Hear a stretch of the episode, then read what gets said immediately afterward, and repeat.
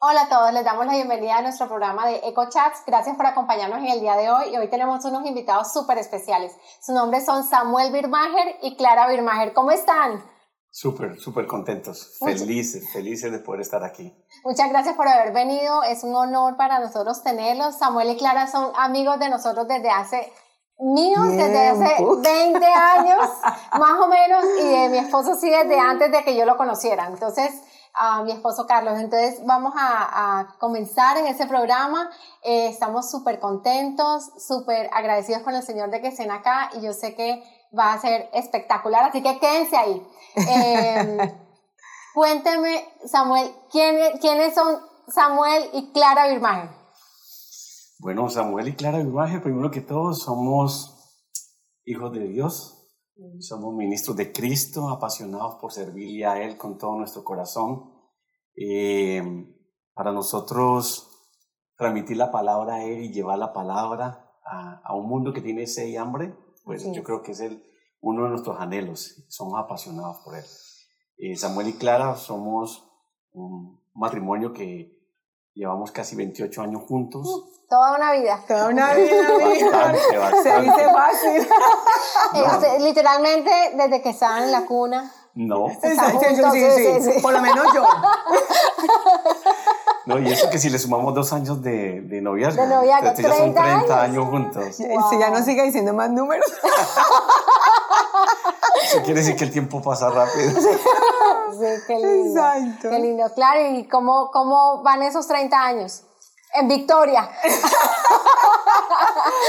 no, definitivamente eh, una bendición, te lo quiero decir. Eh,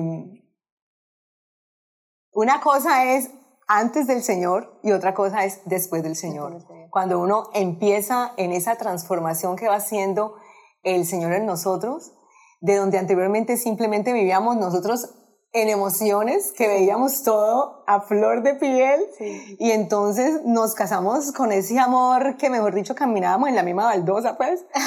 entonces, pero ya después empezás a ver de la realidad. Sí, sí. Eh, eh, era una cosa antes mm. de conocer eh, lo, en realidad de verdad al Señor y después, cuando empieza uno a, a ver todo, pero a través de lo que dice el Señor en su palabra. Definitivamente un cambio, pero una bendición. ¿Cómo se conocieron? ¿Cuál es su historia de amor? Bueno, yo creo que todo el mundo tiene una historia de amor. En el caso nuestro es un poco particular. Nosotros somos de Colombia y de la ciudad de Cali. Eh, la historia de nosotros empezó de que yo empecé, yo llegué a trabajar donde Clara estaba trabajando. Trabajamos en el gremio de los carros.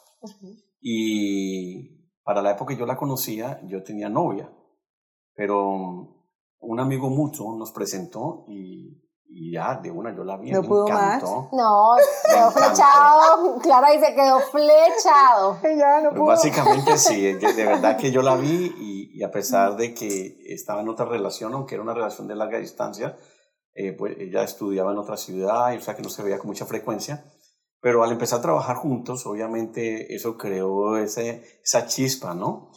Y yo lo tenía muy claro desde un principio. Yo, yo la vi yo dije, esta es la mujer que yo quiero tener, esta es la mujer con la que yo quiero estar. Más no, yo creo que para ella fue algo, lo vio como muy superficial, más no quiso en ese momento hacerlo, ¿no?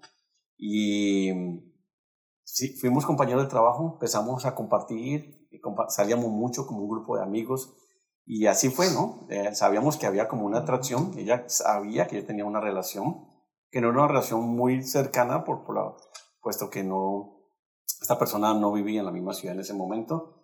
Y, y yo le propuse, yo le dije a ella, ¿por qué no formalizamos la relación?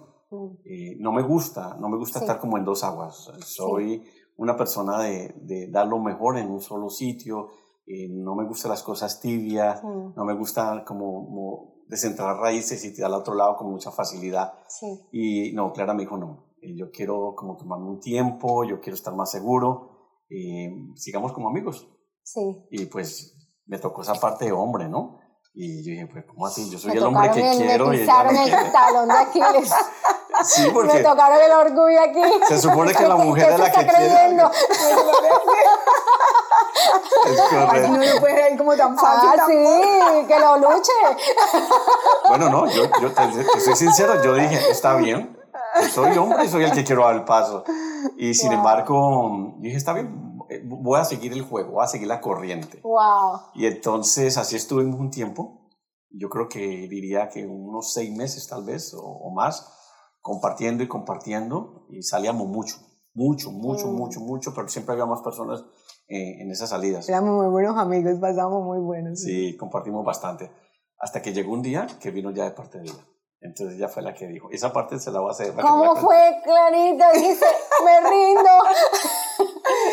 No, es que yo venía de una relación de cuatro años de noviazgo y entonces en esa época todas las amigas, porque teníamos un grupo muy bueno en el, de, de trabajo, eh, entonces todas estábamos sin novio y nosotros decíamos, ay, ¿qué es esta dicha? Estamos libres. Pero en ese momento entró a trabajar Samuel. A ver qué pasa. Yo eh, desde, desde muy joven me, empezó, me, me tocó empezar a trabajar. Entonces yo a los 19, 20 años ya era independiente totalmente. Es más, yo ayudaba en mi, en mi, en mi familia y todo exactamente. Entonces, para mí, en esa época, un muchacho de la edad mía, para mí era muy pequeño, ¿me Mm. entendés? Entonces yo, te- yo, yo quería, yo siempre salía con hombres mayores que, que, que, que pudieran ser más maduros Sí, sí, en, sí. Ese, en ese tiempo. Entonces, cuando Samuel es menor que yo, no te voy a decir cuánto. No, pero Clara se ve menor. Entonces, Definitivo, sí, no, de definitivamente, pronto, sí, mejor sí. dicho, definitivo. Siempre, sí, sí. Siempre te estimado mucho. Ay, Dios mío, ya me metí en problemas. ella- se, nos daña, se nos daña esto. Entonces, cuando Samuel entró a trabajar allá en la oficina y estábamos sentadas todas las cosas, es como somos con las compañeras. Y pasa ese muchacho, porque él es bello, pero Sí, en sí. esa época eso era una belleza. y pasó por allí y dije, no, que es esta belleza, ese bonito está divino. Entonces, pero no lo, no lo veía con los ojos de tener una relación precisamente por eso, porque lo veía muy joven para mí. Pero bueno, empezamos a salir y como dice Samuel, eh, ya después de un tiempo vi en él que había, eh, era un, mu- un muchacho muy maduro, muy organizado. eh, él no tenía ojos sino para mí. Ay. Juicioso, trabajador, tenía tantas cosas hermosas que me cautivó, te lo digo. Ay, qué lindo. Me enamoró, me enamoró y, y, y le dije yo, bueno, ahora sí hablemos las cosas claras. Hágame el favor y vaya a terminar la relación que tiene usted por allá en el otro lado.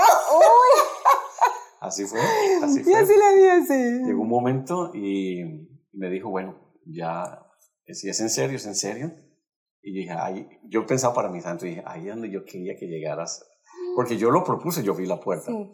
Y yo no tuve que pensarlo. De una, yo tenía muy claro todo, yo estaba seguro de lo que yo quería. Eh, una de las cosas que, que yo creo que el Señor a mí me ha permitido poder vivir, sentir y ser dirigido, inclusive antes de que uno buscara y estuviera el Señor en nuestro corazón, es como estar seguro de lo que uno quiere. Sí. Y desde que yo la vi, yo sabía que es lo que yo quería. Y así fue, de una. Ya es el momento. Fui, cerré ese capítulo, se acabó.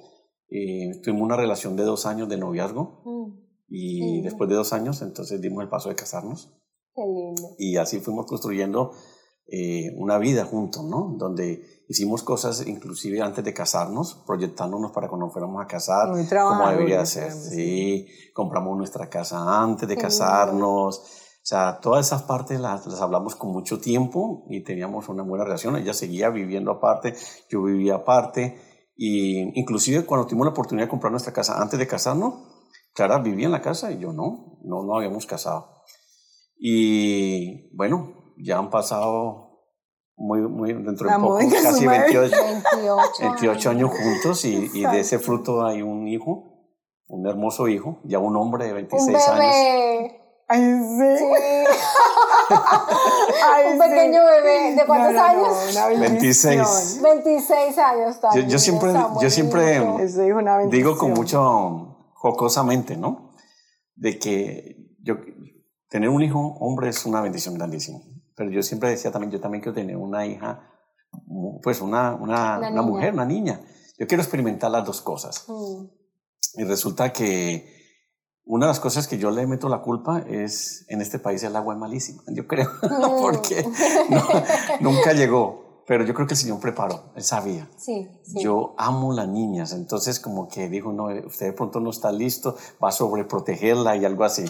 Entonces ah, llegó la etapa donde ya serán los nietos los que iremos a, Así va a ser. unas mellizas. Así va a ser. No, ¿sabe? ¿Sabes que mi, mi, papá es mellizo? ¿En serio? En serio. Yo creo que yo voy a tener, me, nosotros vamos a tener mellizos. ¿sabes? Sí. Porque yo le digo a mis hijos también, yo tengo dos varones, yo les digo, yo, yo, voy a tener solo nietos. Y ya tengo el nombre de todas. Y dicen, ¿Cómo así, mami? No, tú no puedes decir los nombres. Y yo, ay, yo te propongo. yo les propongo. Pero yo sí tengo claro los nombres. Yo sí sabía. ¿Sí? Él sí tiene los nombres. eso no es proposición, es mandatorio. No, no, eso no es El tema de discusión. Dice, eso no es tema de discusión. Eso está definido. Está definido, ya lo tiene. Que, si no, esa es la, la, herencia de aquí, la herencia de... ¿Cómo te parece? Ay, no, qué Ay, tremendo. Dios mío. ¿Qué ha sido lo más duro que han vivido como matrimonio? Ahorita. ¿Qué ha sido lo que, lo que tienen, eh, estuvieron, tienen su bebé de 26 años, ya todavía no se ha casado? No. Em, qué bendición tan hermosa. Y, y, ustedes como pareja, ustedes, yo siempre los veo súper alegres, felices, siempre uno los ve y uno dice, ay, qué delicia esa pareja, que, siempre está súper feliz, siempre cuando uno habla con ustedes, siempre se ríe uno a carcajadas, es delicioso. Entonces, que en medio de todo eso, vamos a hablar de qué es lo más duro que ha pasado en su matrimonio. Bueno, yo creo que en, en un matrimonio, ya en, en casi tres décadas juntos, hay diferentes momentos, diferentes circunstancias en las cuales entraría en esa categoría, ¿no? Porque no puede ser una sola. Han habido muchas cosas que han sucedido, que han sido difíciles, eh, ya en ese caminar juntos. Pero de pronto una que viene a mi memoria, eh, llevamos pocos años de casado, yo diría que unos tres años tal vez, y a mí siempre me ha gustado hacer mucho las cosas, los deportes, y, y me gusta mucho, me ha apasionado, por eso estudié ingeniería mecánica, lo que son las carreras, todo lo que tenga que ver con motores. Entonces, para una época, y desde que éramos novios, yo corría en carros. Y cuando era soltero, corría en motos. Ah. Pero cuando no había carreras, porque en Colombia no hay carreras cada ocho días como sucede aquí, pues eh, yo tenía motos para, digamos que entre carrera y carrera, mantener mi condición física. Sí. Y en una de esas, eh, digamos, salidas o trochas que se hace, tuve un accidente, la cual yo no le presté atención. O sea, sí perdí el conocimiento y esas cosas, pero no le presté atención. A través del tiempo, ya te estoy hablando de un año, año y medio, empecé con unos dolores muy fuertes en la espalda baja. Wow. Al punto de que a medida que el dolor se acrecentaba y se acrecentaba y se acrecentaba, yo ya no podía manejar el carro, no podía vestirme solo, no podía bañarme solo. Y para mí fue un impedimento físico. Yo tenía solamente 26 años. Sí. Entonces, Clara le tocó que vivir eso como que no podíamos entender que fuera algo tan serio, pero a su vez yo dependía de ella para, para auto, eh, tener mis propias necesidades eh, por mi propia, propia cuenta, no lo podía hacer. Eh, la historia un poco larga, corta, empezamos porque el dolor se acrecentó hasta llegar a un punto que me salió como una protuberancia en la espalda donde tenía el dolor, como algo así parecido como un tumor. Y fuimos a muchos médicos, muchas recomendaciones, desde hasta cambiar de colchón a quién sabe otras cosas más. Pero cuando salió esto, ah, eh, tuvimos la oportunidad de conocer un internista y este médico nos mandó a hacer ya muchísimos exámenes, desde el más simple hasta el más complejo. Y en uno de esos exámenes, mm, me acuerdo que era un sábado, nos hizo, mandó a hacer una, una resonancia magnética, un MRI, y, y aparentemente lo que salió fue muy malo. Eh, el técnico que la hizo, tal vez por la expresión que él hizo o por lo que él le dio a entender con su lenguaje de cuerpo, mi esposa lo, lo vio y le quiso preguntar, pero él la evadió. Y obviamente se lo presentaron al médico principal, quien iba a leer las, obviamente, esta, estos MRI. Eh, cuando ya me prepararon salir de ese test, eh, yo creo que en esa clínica, porque era un sábado, ya éramos los últimos que quedamos. Entonces íbamos los dos caminando para a la oficina o al consultorio del médico que nos iba a leer lo que había salido. Sí. Aparentemente no era algo muy bueno por, por, por, lo que había dado a entender el técnico que lo había hecho. Pero nunca se nos olvida de que cuando íbamos a entrar al, al consultorio, este, esta médica, era una mujer, una doctora, dijo, él vino aquí caminando. Él es imposible que le haya llegado aquí caminando. O sea, utilizó palabras como que me dio a entender como que me desahució en vida como que estaba tan mal que yo no iba a poder llegar en condiciones normales. Ellos encontraron en esos tests que había una bolsa, como una, como, hay cuenta una, una placenta, cuando el bebé está en una placenta. No, perdóname, mi amor. Ella dijo, cuando entramos los dos, porque entramos los dos a, a, ella a leer ese MRI, es, entonces em, ella dijo, ella quedó como mirando así, fue muy, fue muy cruel cuando nos dijo eso, porque dijo, o usted tiene un tumor que le está abrazando la columna vertebral, o usted tiene sida, o usted, mejor dicho, lo dijo algo terminal.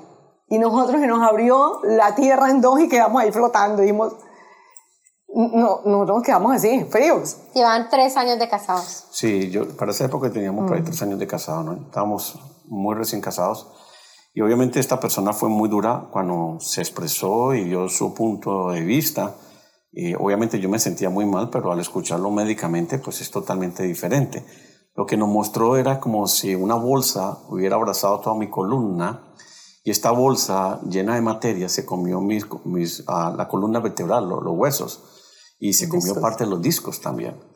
¿Qué? Entonces ella no podía entender cómo yo podía haber llegado caminando si yo había perdido parte de los huesos o la dimensión porque se los había comido y los discos ya no existían. Obviamente a través de este diagnóstico, de ahí salimos para un hospital de emergencia a una cirugía. O sea, ya no era cuestión de, de, esperar o una segunda opinión y demás. Sí, porque ya dijo, mm, de aquí tienen que irse a internar ya porque a él lo tienen que operar hoy mismo. Entonces ella, mami, por favor, coge al niño, llévatelo para la finca, coge la empleada y, y de ahí directo. Y empezó un proceso de, de, de un camino de más o menos unos tres meses donde no sabían nunca el diagnóstico ni nada, sino que paralelo a eso, nosotros hacía poquito habíamos conocido al Señor en Colombia. Wow. Muy jovencitos, sí, eh, habíamos ido a, a, la iglesia, pero totalmente, eh, simplemente asistentes, asistentes nosotros, pero siempre fue una oposición impresionante, porque yo lo veía, yo veía la misericordia de Dios después con el tiempo, es que vos echás para atrás, mm. memoria, vos decís, Dios mío, pero es que ha sido tu misericordia, como nos llevó cargados, como nos llevó en ese proceso tan horrible que pasó Samuel. Y Él nos, todo el tiempo, mejor dicho, vivimos milagros, vivimos mm una, una, una cosa tan impresionante que vivimos en ese proceso de los tres meses que uno dice, wow, nos enamoró, nos capturó. Fue algo que él permitió que para acercarnos y enamorarnos tanto de él, mm. que ahí fue cuando nosotros eh, eh, pudimos ver lo que es, eh, lo que puede dar el diagnóstico clínico pero lo que decía él cuando nosotros nos dio una fe sobrenatural, porque no era basada en la palabra de Dios, porque era en ese momento era simplemente la gracia de Dios. Mm. Pero lo que nosotros, una vez llegó en el proceso de, de este, de desamor estar en la clínica, a mí me pasó una experiencia sobrenatural. Yo salí del cuidados intensivos cuando Samuel estaba entrando, que Samuel entró y era el color de esa pared, pues blanco. Y yo dije, Dios, Samuel desangrándose, porque él se hace... me gustaría ir un poquito más atrás porque... Cuando tú entras... La como ese ver, un rewind. De Rewind.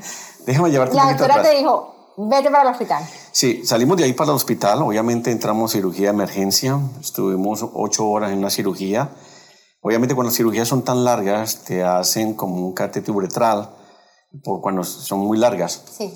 Eh, obviamente ellos rasparon eh, sacaron toda esa materia, rasparon todo lo que eran los huesos. Los huesos, eh, por esta infección, se los come y los deja como una piedra pómez, porosos y perdieron su dimensión. Obviamente las, los discos que se, que se perdieron ya no se van a recuperar. Sí. Obviamente duró ocho horas, salió todo ese proceso, pero ellos cometieron un error en la cirugía. Cuando ya estaban terminando, eh, la sonda uretral es una bombita que entra a la vejiga, pero cuando la sacaron parece que no la desinflaron correctamente y me rasgó la uretra. Entonces, en esa circunstancia, pues salimos de la cirugía, no había pasado nada. Es normal cuando has tenido ese tipo de tratamiento de que haya un poquito de sangrado en ese aspecto. Todo entra en lo normal. Y nos mandaron para la casa. Y estando en la casa como el segundo día después de eso, yo recuerdo muy bien, eh, era una casa de dos pisos, estaba yo sentado en las gradas, y en ese momento creo que estaba mi esposa y, y tu mamá, creo que también estaba, y, la, la, señora que nos ayudaba a cuidar al niño y demás. Cuando de pronto yo sentí como cuando uno se orina. Y a mí me han dicho que uno, después de una cirugía larga, uno hasta veces como que perdía el control de esa parte. Entonces yo me paré un poco asustado porque pues ya adulto que me pasara eso. Y me fui para el baño. Y lo que estaba era sangrando. O sea, el daño que me habían hecho en la cirugía obviamente fue rasgarme y empecé a sangrar y a sangrar y a sangrar a un nivel que era incontrolable, de ninguna forma. Entonces salimos de emergencia para cuidados intensivos porque cuando te digo que sangrar es sangrar demasiado, a una velocidad impresionante. Llegamos a cuidados intensivos y ahí hubo una experiencia sobrenatural, porque obviamente yo perdí tanta sangre que aunque no perdí 100% el conocimiento, obviamente quedé muy débil. Ya estabas. Oh, sí, súper, súper. Te estoy hablando, Vero, que, que era eran chorros de chorros de chorros que no salían no paraban. Entonces, de las cosas que yo recuerdo, obviamente mi esposa siempre ha estado al lado mío, desde que la conozco siempre. Para mí ella es la persona que yo más le tengo confianza en el mundo entero. Pero llega un momento en que ya cuando entramos a, la parte de emergencia y en el estado que yo estaba, pues no la dejaron pasar a ella. Y yo recuerdo hasta un punto que me acompañó y, y creo que mis padres estaban ahí y ya los apartaron. Pero estando ahí, yo nunca, me olvido que era como una camilla, esa de guerra, ¿has visto en la guerra que los cargan? Yo sentía que era algo así, porque la camilla era como hundida y obviamente el sangrado era tanto que, que yo parecía una tina, algo así. Y, y, digo que es explícito porque era demasiado, entonces ellos me colocaban sangre por todo lado, por todo lado me inyectaban sangre, suero y todo para mantener que las venas no se fueran a contraer. Y y en ese momento era tanto el dolor de la forma que lo hacían, porque no tenía, por mi condición me podían aplicar anestesia ni hacerme nada, todo era en vivo. Y te querían parar el sangrado de una forma no muy normal. Y de pronto yo volteé a mirar al lado izquierdo una persona eh, muy bien presentada, alto, eh, de una barba muy protuberante. Eh, no, recuerdo si estaba vestido de blanco o no, lo que sea y, y, yo, y él se acercó, como habían tantos médicos, enfermeros y de todo, y me dijo, no te preocupes, eh, yo soy familiar tuyo y yo tengo muchos familiares que conozco y que no conozco que son médicos. Sí. Entonces yo asumí que era un familiar mío, un eh, médico, un doctor que en ese momento estaba y me estaba dando apoyo. Bueno, después de estar en cuidados intensivos y estabilizarme y todo este proceso, eh, ya cuando me pude ver con mi esposa y mis padres, lo primero le pregunté, yo le dije, aquí hay un doctor que es familiar nuestro, que me conoce. Entonces ellos fueron a averiguar y a preguntar y no existía nadie que fuera familiar o que tuviera el mismo apellido, obviamente ningún doctor que, que tuviera esa relación familiar. Sí. O sea, con el tiempo pudimos entenderlo porque en ese momento no lo veíamos y definitivamente sabemos que el Señor estuvo ahí presente, dándome ánimo porque anímicamente yo estaba de verdad al borde en ese momento de, de perder la vida. Era, era un sangrado muy fuerte, muy fuerte. Pero siempre, pero en medio de todo eso, te digo que luego que nos ponemos a mirar, eso era tan feo, pero nosotros teníamos una paz, nosotros estábamos como tan tranquilos que eso era el Señor. Yo me acuerdo que ese día que está diciendo Samuel que él quedó casi inconsciente y no se sabía si Samuel iba a pasar eso o no lo iba a pasar, y me voy yo, porque como estaba en cuidados intensivos, no permitían que yo me quedara ahí en el hospital. Entonces me fui para la casa y yo siempre, sin ni siquiera conocer bien al Señor. Yo siempre he sido amiga de Dios, siempre he tenido una comunicación con Él. Y yo le decía, yo necesito que nos ayudes, Dios mío, yo necesito, pero ya habíamos recibido a, ya habíamos recibido a nuestro Señor Jesús y Él estaba ahí presente. Tan es así, mírame esta cosa tan espectacular, que es que yo todavía yo digo yo, Dios mío, tú eres espectacular. Entonces iba en camino para mi casa, iba yo, Señor, ayuda a Samuel, bueno, todo lo que le tenía que decir. Y, en ese momento, eh, ¿cómo voy yo? ¿Cómo estoy yo hablando con Dios y en ese momento me da por prender a mí el radio? Yo no, yo ni prendo radio ni nada, prendí el radio. Estamos hablando del 90 y qué, ¿qué fecha es eso? 96. Del 96. En esa época emisoras, Una emisora secular. emisoras cristianas no existen. Wow. Prendo yo el radio y prendo yo el radio y me sale una alabanza. Y pregúntale, cuéntale cuál le fue. De, eh, em, soy un soldado del ejército de Dios. Yo soy un soldado del... E-, bueno, ese, esa canción. Desde el principio. Pero así de la lo prendí y prendió esa canción. Todo lo puedo en Cristo que me fortalece. Todo lo puedo en Cristo. Yo, todo, todo lo puedo en Cristo. Nosotros todo lo podemos en Cristo. Y yo gritaba esa vaina de ahí que llegué hasta la casa, pues. Se acabó esa canción, volvió otra vez a salsa, como si nada, como si nada hubiera pasado, pero uno no entiende. Uno está tan joven que uno no entiende el, el, la magnitud de las cosas. Pero poneme cuidado, atención esa. Terminó eso así, llegué a mi casa, la situación siguió así. Al otro día llegamos, Samuel salió de cuidados intensivos, entró a su habitación. En esa misma semana, en esa misma semana, llegó un amigo de nosotros, radiólogo, a dar visita a Samuel, que es del grupo de hombres al que asistía Samuel en ese momento. Samuel, ¿cómo van las cosas? Contame. Aquí les traigo, nos llevó dos libritos, nosotros ni, ni Biblia teníamos. Nos llevó dos libritos así pequeñitos de cinco páginas cada uno y un cassette. Y un cassette, porque no había CD, ¿no? ¡Wow! un cassette. ¿Vos sabés qué canción iba en ese cassette? La de la emisora. La canción que escuché en la emisora. ¡Wow! Yo me quedé y yo dije, yo no puedo creer esto. La misma canción era demostrando el Señor la presencia.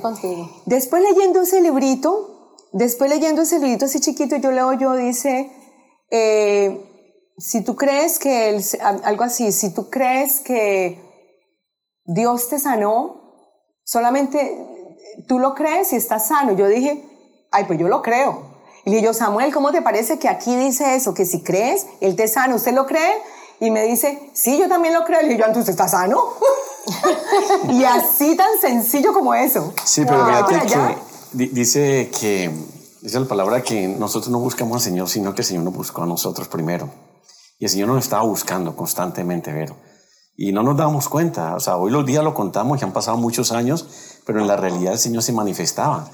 Eso es, por ejemplo, esa visita. Y nosotros llegamos a este país escuchando ese cassette todavía. Y eso nos cambió la vida. Y, un, y, nunca me olvido también de una enfermera, de las muchas que tenía, porque nosotros estuvimos tres meses en un hospital y después terminamos en otro hospital otra cantidad de tiempo. Fue un proceso largo, largo, largo. Y había una enfermera muy especial, muy querida, una señora. Yo digo que era un ángel y, obviamente era una mujer cristiana. Y esa ya estaba ahí, ella era protectora, me cuidaba, eh, me daba ánimo. En un momento tan, tan, tan crítico, porque se trataba de la salud y, que no había respuesta de qué era lo que yo tenía. Una cosa es que yo entraba a una cirugía, me, me limpien, me, me, me estabilicen, después entró un sangrado por una mala práctica, pero a este punto no sabían qué tenía. O sea, nadie sabía por qué tuve lo que tuve y cómo se podía tratar y demás. Qué tremendo. Claro, eso fue. Y ahí duré meses en el hospital. Para eso mi hijo tenía menos de un año y cosas así. El Señor se glorificó. No, y cuéntale, por ejemplo, mi amor, de, de salgo de ese hospital, vuelvo a la casa y entonces fuiste ante el pediatra a llevar a nuestro hijo. No, es que fueron como te digo, fue, fue algo que el Señor permitió, pero nosotros podemos mirar eh, casos donde es el Señor es ahí guiándote, dirigiéndote. nos llevó de la mano como a un bebé, porque éramos unos bebés en Cristo. Sí, sí. Y nos llevó cargados en medio de, aunque pases por valle de sombras, a los pastos más verdes nos llevó él a descansar. Estuvimos pasando por una situación muy difícil, pero nos sentimos abrazados y cargados por él. Y ahora más, cuando en el proceso que uno va creciendo en el conocimiento de Dios, eh, decís, ay, pero es que tú eres espectacular. Él estuvo allí todo el tiempo con nosotros. Son muchas cosas, como está diciendo Samuel, de cómo llegamos a un lado, él mismo nos dio a otro lado y uno dice, wow. Pero cuéntale lo del pediatra, que eso fue interesante. Sí, voy al pediatra de mi... Sí, de, abuelito, su abuelito. entonces... No, es que en medio de eso, de que no decían, pasaba un, un mes, Samuel, dos meses en la clínica y no sabían qué era. Le daban medicina para una cosa, medicina para la otra. Entonces resulta que me llaman a mí del, del daycare de, de mi hijo y me dicen, venga y recoja al niño ya porque el niño está vomitando sangre. Y yo, ¿qué? Ay, yo me arrodillé y le dije yo, no, señor, mi hijo no, por favor.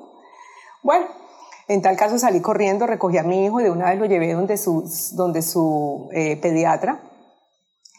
Entonces, él sabía que Samuel él era infectólogo, porque a veces tenía problemas eh, eh, Samuel con la, que le tenían que hacer nebulizaciones, nebulizaciones y todas. Bueno, en tal caso, yo llego con mi hijo, yo voy a la consulta para llevar a mi hijo por lo que me habían dicho en el daycare.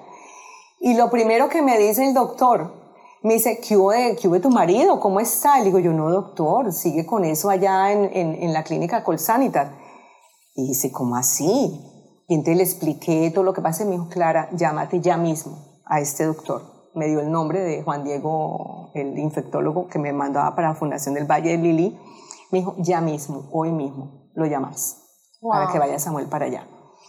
Entonces yo, pero ¿y Samuel? ¿Y pero mi hijo? Me dice, tu hijo, tu hijo está bien, tu hijo no tiene nada. Entonces, ¿quién me llevó allá? Cuando nosotros, cuando inmediatamente yo pedí la cita a ese médico que el doctor me está pidiendo a mí, cuando nosotros fuimos a la consulta con ese médico, porque él nos la dio instantánea, él le dijo, ah, no, él la pidió. El mismo médico me pidió la cita con el médico, de médico a médico, y me la dio instantánea. Entonces, nos fuimos a donde ese médico. En ese proceso de todo eso, Samuel nunca había tenido fiebre, nunca, nunca había tenido fiebre, no ha tenido ningún cuadro de fiebre. Y cuando tuvimos la consulta ya, estoy llegando ya a la consulta con este otro médico, la consulta duraría 15 minutos.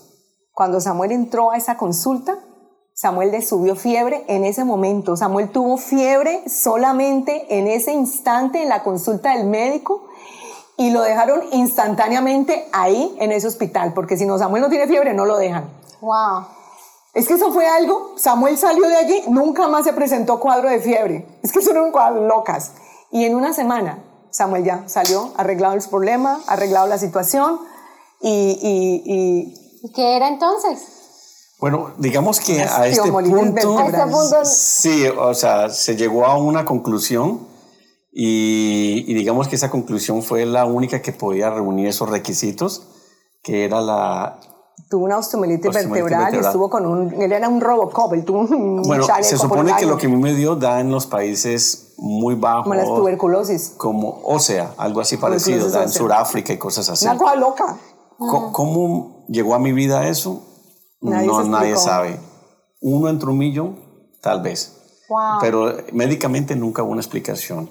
Obviamente después entró un proceso donde inclusive la medicina me la suministraba la ONU y me pusieron, obviamente por el problema de columna, un chaleco y parecía, como dice mi esposa, un Robocop. Pero bueno, y así duramos tiempos y tiempos y tiempos. Pero se, se cuenta fácil, pero yo creo que fue una etapa donde tal vez el Señor nos había llamado teníamos la oportunidad de conocerlo, pero no lo habíamos entregado. Reconocíamos que había un Dios, pero no teníamos una relación con Él. Y esto nos enseñó a entregar las cosas. Es más, mi esposa se le olvidó una parte interesante porque cuando leímos este libro del amigo que nos visitó, este radiólogo médico, y entonces los dos dijimos que sí, creíamos que esa era verdad y que estábamos sanos. Por fe lo dijimos, pero así lo sentíamos, no de forma emocional. Entonces, recuérdate que yo había tenido una mala práctica, ¿cierto? Sí Entonces, este médico principal de, de, esta clínica nos manda a llamar y se sienta con un board de doctores donde habían determinado hacer una segunda cirugía, pero no lo querían hacer ya por la espalda, sino por el frente, para llegar a la columna de esta forma. Esto implicaría obviamente algo más complicado, más difícil, porque hay órganos de por medio. Y nosotros nos paramos delante de todo este board de médicos y le dijimos, no, nosotros ya estamos sanos. Yo no necesito eso. Obviamente ellos nos tildaron un poco de locos, de, de que lo que estamos diciendo era ilógico, ¿no? Sí. Y, y, hasta nos hicieron firmar documentos de ese release donde yo no era responsable de nuestra propia decisión. Por fe, nosotros aceptamos que estamos sanos. Yo te puedo decir que eso fue en el año 96, estamos en el año 2021 y esto nunca más volvió a mi vida. Qué tremendo. Así, tengo un, una cicatriz que me recuerda que eso existió alguna vez, pero nunca más. El diagnóstico es no poder volver nunca ni a tener deporte de impacto, ni te vas, los dolores de columna, los, bueno, mejor dicho, todo, Toda la todo malo, todo malo. Y para la gloria de Dios. No, ellos Bueno, me dieron dos opciones. Bueno, pero ellos me ya dijeron, cambiamos. puedes caminar, nadar o montar bicicleta. No puedes hacer absolutamente nada en, en tu vida, nada otra cosa puedes hacer. Y, y en este país uno hace de todo. Y yo te voy a decir eh, que lo que ellos dijeron no es verdad, porque... Ya no- practicado todas las cosas. Sí, he hecho todo lo que dijeron que no podía hacer. Entonces yo creo que sí, eso sería algo Ay, sí, para resaltar, pero, pero hoy día lo podemos ver como algo bueno porque nos acercó al Señor de una forma genuina y lo reconocemos que como testimonio que fue el, el Señor el único que nos pudo sanar. Médicamente no pudieron darnos ni siquiera un diagnóstico. Qué tremendo, qué tremendo. Qué historia tan espectacular. Palparon, o sea, sintieron el Señor ahí Definitivo. diciendo, yo estoy contigo, yo estoy contigo. Y en todo momento, eso es lo más lindo de Siempre. todo. Y después de que ya el Señor cautiva el corazón, lo que tú decías, cautiva el corazón de uno y ya no hay vuelta atrás. Ya no hay vuelta atrás. ¿Qué los trajo a Estados Unidos? Bueno, am, eso tiene otra historia. Yo nunca había venido a Estados Unidos, ni siquiera de vacaciones, ni como turista, ni nada. Y am, en Colombia, obviamente, no es un secreto que una época muy fuerte de secuestros y esa parte traía mucha inseguridad. Sí, Eh, Y el trabajo también estaba pesado. pues una cosa trae la otra. sí. Pero más que eso, yo creo que fue la, como la parte de seguridad. Sin embargo, yo me opuse mucho a eso. Eh, te cuento, Vero, que eh, por tres años, mi esposa, yo creo que todos los días de la vida me decía en esos tres años que no viniéramos. Y yo me opuse, yo le sacaba excusas. Y entre esas, yo le dije al Señor, bueno, Señor, si tú quieres que hagamos esto, muéstramelo, dame una confirmación. Si tú recuerdas que al principio te dije, yo tengo una, una forma de ser de que soy o es o no soy. O sea, no tengo esa alma gitana de desenterrar raíces. Sí, sí, sí. Entonces no quería dar un paso solamente por probar. Sí, sí. Y le pedí eso al Señor y el Señor me contestó. Entonces, un poco testarudo, volví y le pregunté al Señor, bueno, si eso es lo que tú quieres. Pero por favor". reconfírmame, Señor. Sí. Y me volvió a reconfirmar. Wow. Pero la testarudez no terminó ahí. Le dije por tercera vez, Señor, muéstramelo, pero como se lo mostrarías a un bebé. No como a un adulto, como a un bebé. Y me lo mostró también otra vez. Entonces, ya cuando obviamente uno sabe que está yendo en contra de la corriente de la voluntad del Señor, yo le dije a mi esposa, ok, vamos a hacerlo. Pero como para hacer las cosas más difíciles, porque la idea venía de ella, dije, yo no voy a hacer nada. Tú te encargas de todo. Y así fue, ella hizo todo.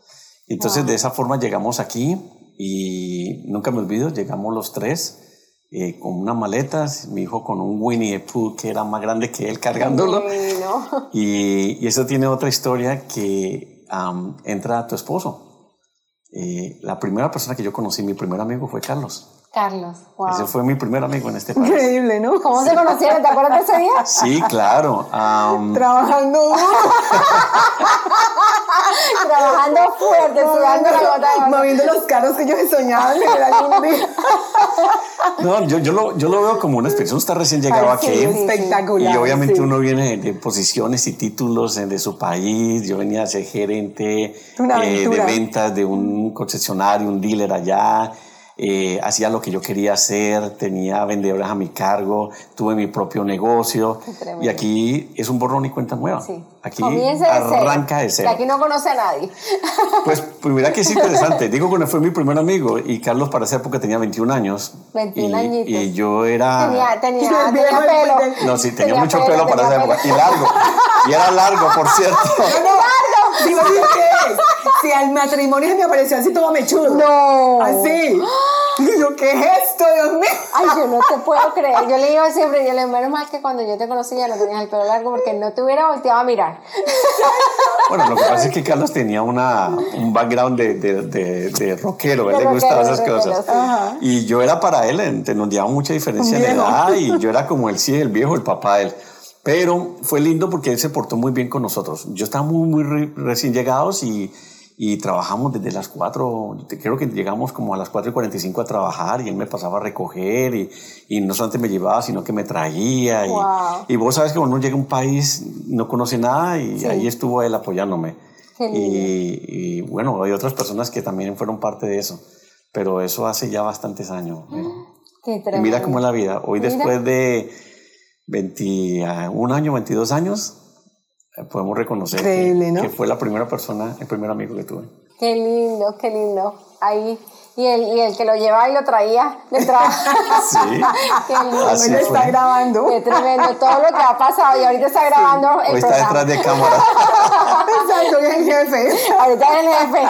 Tenemos que. La cuchilla. La cuchilla. No, ser, ser, ser testigos de lo que ha hecho el Señor en la vida de alguien así como ustedes es interesantísimo, porque uno ve ese proceso, esa evolución, donde el Señor los ha traído hoy día y mire lo que están haciendo. O sea, se dice fácil, 21, 22 años, pero sin embargo, mira, mira, es, es, un testimonio lindo, mm. vivo. Pero míramelo, mírame la otra cosa también. Mírame la experiencia que nosotros tuvimos en Colombia. Luego vinimos aquí para vinimos aquí a Estados Unidos. Sí. Y aquí volvimos a la Iglesia Católica. Mm. Iniciamos es que estaban congregándose allá en el Rewind. Rewind, rewind, una, una reunioncita. sí, pero no, no es como claro está diciendo. Chiquito, chiquito, ¿cómo? Claro que sí, es como yo le digo. No, no, no. Llegaron allá, la, ¿saben? La, ya después de que pasó toda esa situación, se comenzaron a congregar en la iglesia cristiana. Cristiana, sí. Claro. O sea, una iglesia en la, un pastor misionero, casualmente, de Estados Unidos, la Asamblea de Dios. En Cali, en, la Asamblea de Dios. Correcto. Allá sí. ¿Recuerdan el primer día que llegaron a la iglesia? ¿De, esta, ¿De Colombia o De Colombia. Sí, yo sí lo recuerdo. No, mi amor, espérate. Nosotros llegamos a la iglesia, nosotros llegamos. Ay, qué loco, Dios mío. Mejor dicho, de los en la casa nosotros, nadie, primeros cristianos nosotros, sí, sí. nadie, todos somos católicos todos y venimos de familia muy lindas todos, pero todos es la iglesia tradicional, exactamente. Entonces, de los amigos, nadie, nadie, ni por la mente, pues, de que, de que ir a la iglesia. muy criticados fuimos. No, pero entonces nosotros sí íbamos, nosotros éramos muy, muy juiciosos. Entonces, eh, pero muy amigueros. amigueros hasta que ya. Entonces, llegamos a la iglesia, mírame la inmadurez. Nosotros dos nos sentamos ahí, pues, en la, en la iglesia. Estamos hablando de la iglesia de Colombia. No, en la de Colombia, sí. Y entonces cuando una señora por allá, amén, yo y Samuel escucha esto. Oíla. La mano, Samuel levantó la mano, levantó la mano. Ay, mírame. Ay, yo sé, Dios mío, yo no puedo creer. Ay, Samuel, oíme esta señora como grita. Decime esto, pero es donde desboce el amor del Señor. Por eso es que uno tiene que, tiene uno que eh, eh, eh, eh, aceptar los, los tiempos y los crecimientos. De Pero a pesar de todo lo que vieron ese día, siguieron yendo. Claro. Sí, no, nosotros seguimos Bueno, déjame decirte algo, Vero. De bueno, los dos, en ese tiempo era más juicioso Samuel que yo. Sí, de los dos yo iba y a veces Clara no me acompañaba. Sí, le digo, ya, mi amor, andate, llévate el niño. Y yo, yo, iba con, yo iba con mi hijo de bebé, de coche, yo lo llevaba. y Clara no iba. Wow. el Señor siempre tocó la puerta, siempre la tocó. Él nos inquietó, nos guardó para este momento. no lo vimos, no lo entendimos, nos costó de pronto trabajo poder entenderlo, pero hoy día uno puede mirar para atrás y lo entiende y se da cuenta que el Señor siempre estuvo ahí, que había un propósito en nuestra vida.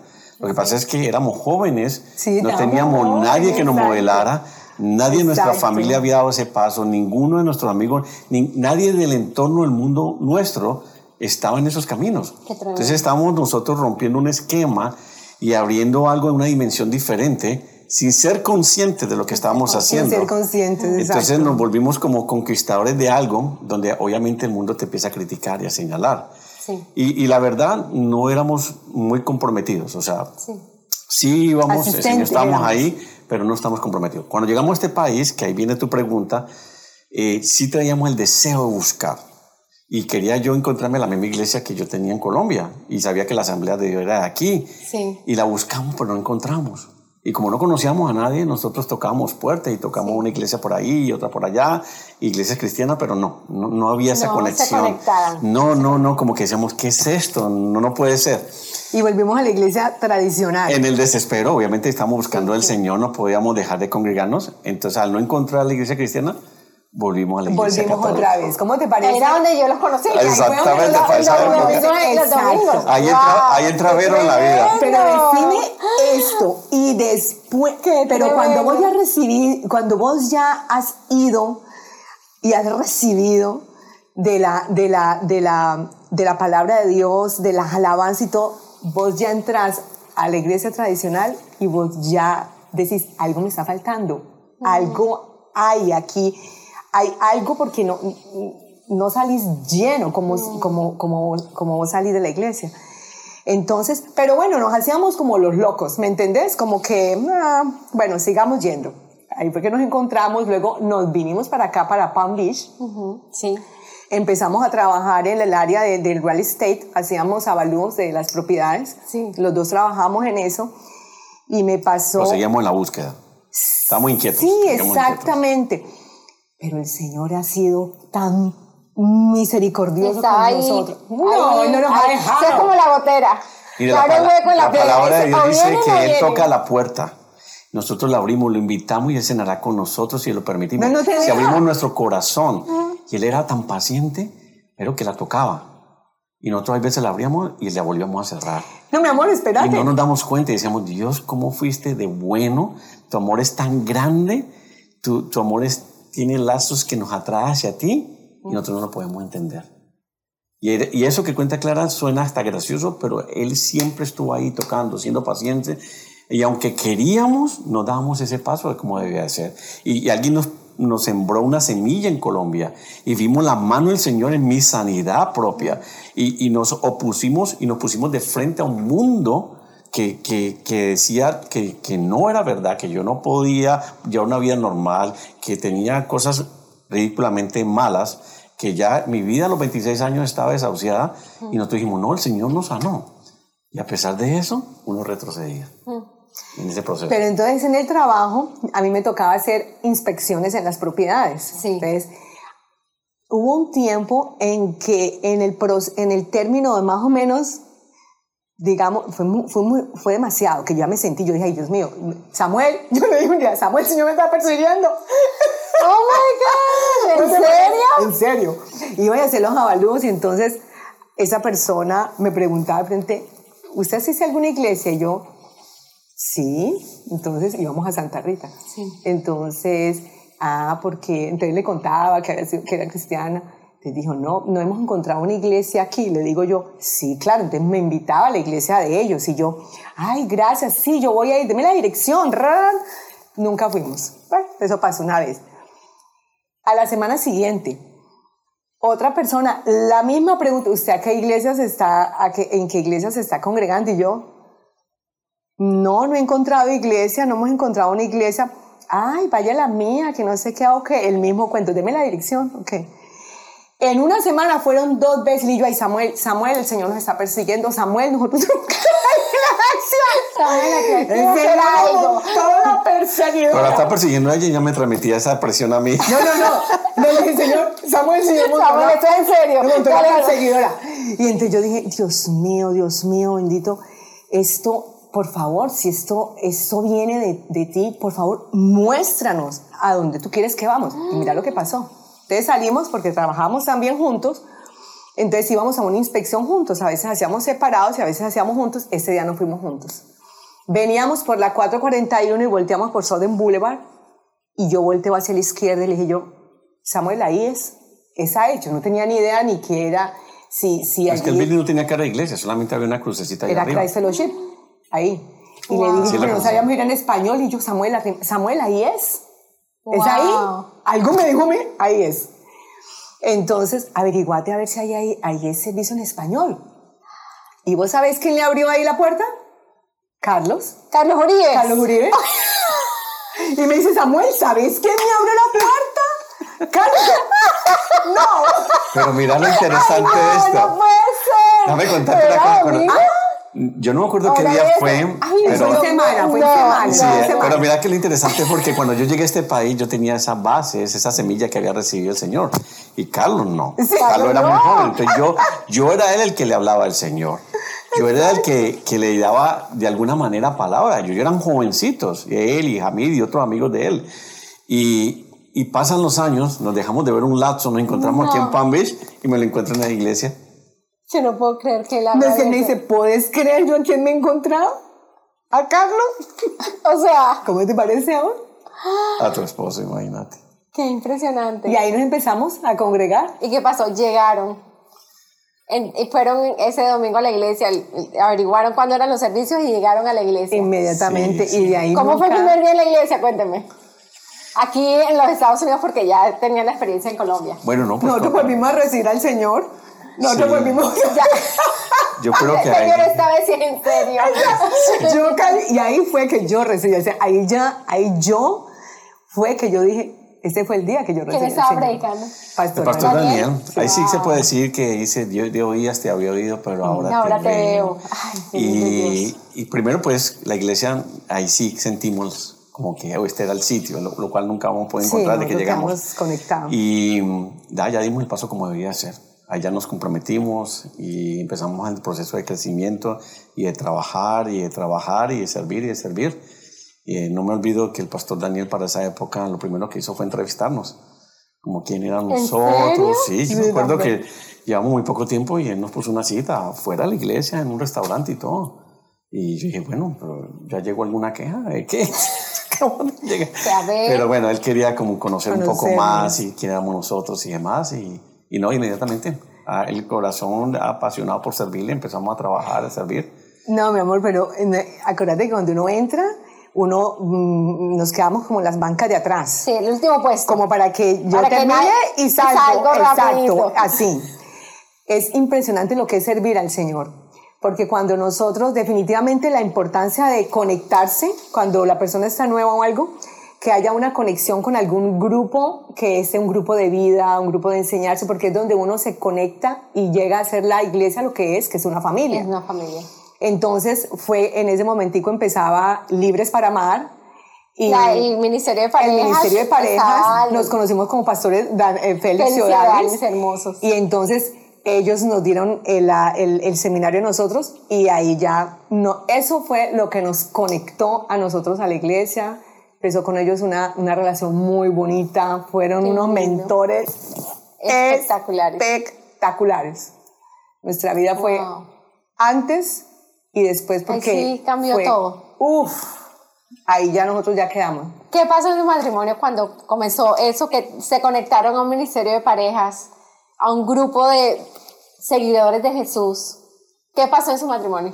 No, Uno, uno, uno piensa en su conocimiento de que todo está bien. O sea, realmente había algo que a mí me molestaba mucho, ver, te voy a contar.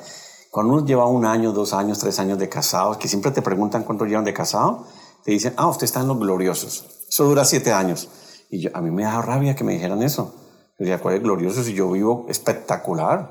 Yo con mi esposa tengo no uno, sino que va a tener todos los años del mundo y yo no, yo no acepto eso. Sí. Y cuando obviamente empieza a servirle al Señor, y en el caso que nosotros lo hicimos, nosotros empezamos abriendo la puerta, ese fue el primer trabajo que tuvimos en la iglesia, terminamos trabajando en ofrendas eh, en la iglesia y ya después en la parte de matrimonios. Y cuando uno empieza ya a conocer y a conocer más, obviamente a poner en práctica la palabra, obviamente en nuestra relación, ¿eh? en, no en el, en el yo o en el tú, sino en el nosotros Sí. como tal, se da cuenta que uno tiene muchísimos errores, que hay cosas que no están tan bien, que lo que creíamos que estaba bien no estaba bien. No estaba bien. Pero ahora había Se confronta. sí, porque se, se, rompió ese velo donde ya no había esa, ese, esa cegueza espiritual, sino que podemos ver las cosas desde una perspectiva diferente. Entonces la palabra te confronta en un buen sentido por conocimiento. Ahora, antes era un desconocimiento. Y servirle, maravilloso. Entonces empezamos a trabajar los dos, obviamente en las áreas que habíamos que, que descubrimos que a través de la palabra no estaban correctas y las pusimos en práctica y el Señor fue tan grande que nos permitió también servir en ese ministerio eh, por varios años y bueno, yo, yo, sé que el Señor nos utilizó y nos seguirá utilizando y, trabajamos bastante tiempo, nos encantó bastante. Linda experiencia. Pero, pero cuando, cuando nosotros siempre hemos tenido un amor así como muy loco. Ay, sí, nosotros no tengo que respiramos el mismo aire.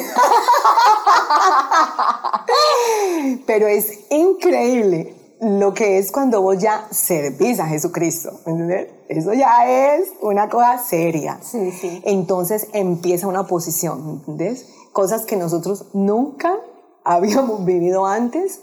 Empezaba como, como mucha eh, eh, contienda por, por cositas, porque no es por nada, por cositas. Y es donde, donde lo ven uno es como la oposición, para que esta, esta, esta pareja no se fortalezca mm. en lo que es como matrimonio, pero de verdad ahora sí en Cristo. Anteriormente era en, en, en, en, tus fuerzas. No, ahora es en Cristo. Entonces siempre va a haber una, como una lucha para que esto no se consolide firme en lo que es y también teniendo en cuenta de que te empieza a confrontar la palabra y siempre no vamos a ir en el mismo nivel. Uno puede coger un nivel en, en, intimidad con el Señor más alto que el otro, entonces ya empieza a saber los errores del otro y querer cambiar al otro. Hasta una competencia, tal vez. Sí, y entonces Exactamente, pero a medida que uno va creciendo en el Señor, ya va madurando todas esas cosas. Yo me acuerdo, pero es que te digo una cosa que yo nomás, me, yo, yo, yo converso mucho con el Señor y digo, ya, Señor, tú eres increíble. Tú eres con unas ideas tan locas, Dios mío. eh, eh, en la época de que nosotros empezamos a asistir a, a Cry Fellowship, en esa época mi papá estaba em, atravesando, atravesando por un cáncer y él estaba pasando, ya estaba pasando como los últimos, sus últimos días. Y eso me, me llevó a los brazos de Cristo de una forma tan impresionante que el Señor cogió ese dolor. Mm y lo vino a llenar fue él y yo me pegué una enamorada del Señor tan impresionante que yo quería pasar no una hora ni dos horas, sino tres horas en la intimidad con él. Mm. Él se me llevó todo ese dolor y yo ese dolor, yo el dolor de mi padre la perdí, te lo digo una cosa, el Señor se me lo llevó. Wow. Se me lo, se me lo llevó, pero entonces, ¿qué pasó? Y yo alababa al Señor y alababa al Señor y a Samuel ya le estaba molestando eso. Samuel dice, aclara, ¿qué le está pasando? Se le corrió la teja, enloqueció, ¿qué le pasó? Me acuerdo que le dijo a Pastor Daniel, aclara, algo le pasa. me tiene loco. Es que trabajamos en lo mismo los dos. y no trabajaba ya. Wow. Todo el tiempo se la pasaba alabanza y bien bullosa que es, ya me tenía desesperado con eso. Ya rayó, se fue a la otra. ¿Y sabes qué le dijo? ¿Y sabes qué le dijo a Pastor ahora? Le dijo, ¿Vos sabés qué va a, va a ser Samuel? Samuel va a ser un adorador. Mm. Mírame, y ahora me pasa. ahora, ahora al revés. ahora es en el garaje. Samuel coge en el garaje. Es que por eso te digo, nuestro Señor es tan tremendo. Él se queda en el, el, sitio preferido de la casa de él, es el garaje. Sí. Y en el garaje él él piensa que eso es una bocina para toda la cuadra, que él piensa que está en Colombia. Y eso pone la danza. Pero yo, Samuel, bájale, bájale. Tú sabes que cuando no existía esta, estos um, aplicaciones, estos apps de como Spotify y demás, eh, pues estaban los CDs. Sí, sí, sí. Pues el Señor nos puso a nosotros, basado sobre lo que Clara me está contando ahora, eh, hacer unos CDs, le llamamos alabanza al Señor. Mm. ¿Sabes cuánto hicimos? Siete. Siete sí, y lo que hacíamos es dárselos a todos. Entonces eran las, las adoraciones que en ese momento estaban de todos los diferentes adoradores y, lo damos y la gente le encantaba porque pues en esa época no había estas aplicaciones. Sí. Y, y, siempre nos pedían, mira cómo terminamos haciendo cosas sin que nadie nos pidiera. Y nosotros nos tomamos la molestia de sacar los CDs para dárselos a las personas. Qué lindo. Uno no se da cuenta, es que uno lo dice, pero no mira para atrás. Y lo que va sembrando, lo que va el Señor le va poniendo siembra aquí, siembra acá, y ustedes hacían eso, imagínate cuánta gente no se bendijo con O sí, hay personas que lo tienen todavía. Hasta la hora que me dicen, mire, yo todavía tengo el CD que me regalaste. Es que mira que ahora que estás diciendo eso, Vero, uno no debe de perder ni una sola oportunidad. de entregar, mírame lo que te dije yo del, loco que llevó en esa época, siendo nosotros tan nuevitos en la palabra, sí, sí, sí de un librito, porque él no me, me hubiera llamado un libro grande, yo no, no lo hubiera leído. Era mm. tanta la inmadurez que yo no lo había leído. Mm. Era un libro de cinco páginas, por eso lo leí. Un librito de cinco páginas nos sostuvo en esa, en esa situación mm. tan tenaz. Porque como, ¿quién te puede dar a vos palabras de vida sino una persona que tiene a Cristo? Nadie más. Y en la familia nosotros no había nadie. Todos nos amábamos pero todo el mundo, ay, te duele, ay, no, no te lleva, no, vas a salir bien. En el nombre de Jesús, aquí te levantas, ¿entendés? Entonces también hubo un amigo, un amigo de nosotros de, de, de, Colombia, eh, familiar de mi, de mi suegro, eh, que por mucho tiempo sembró en nosotros, nos mandaba CDs de prédicas, cassettes, en la época, cassettes de prédicas, cassettes de alabanzas, cassettes Así como llegaban libros, como llegaban, yo tenía un cofre, yo tenía un, baúl.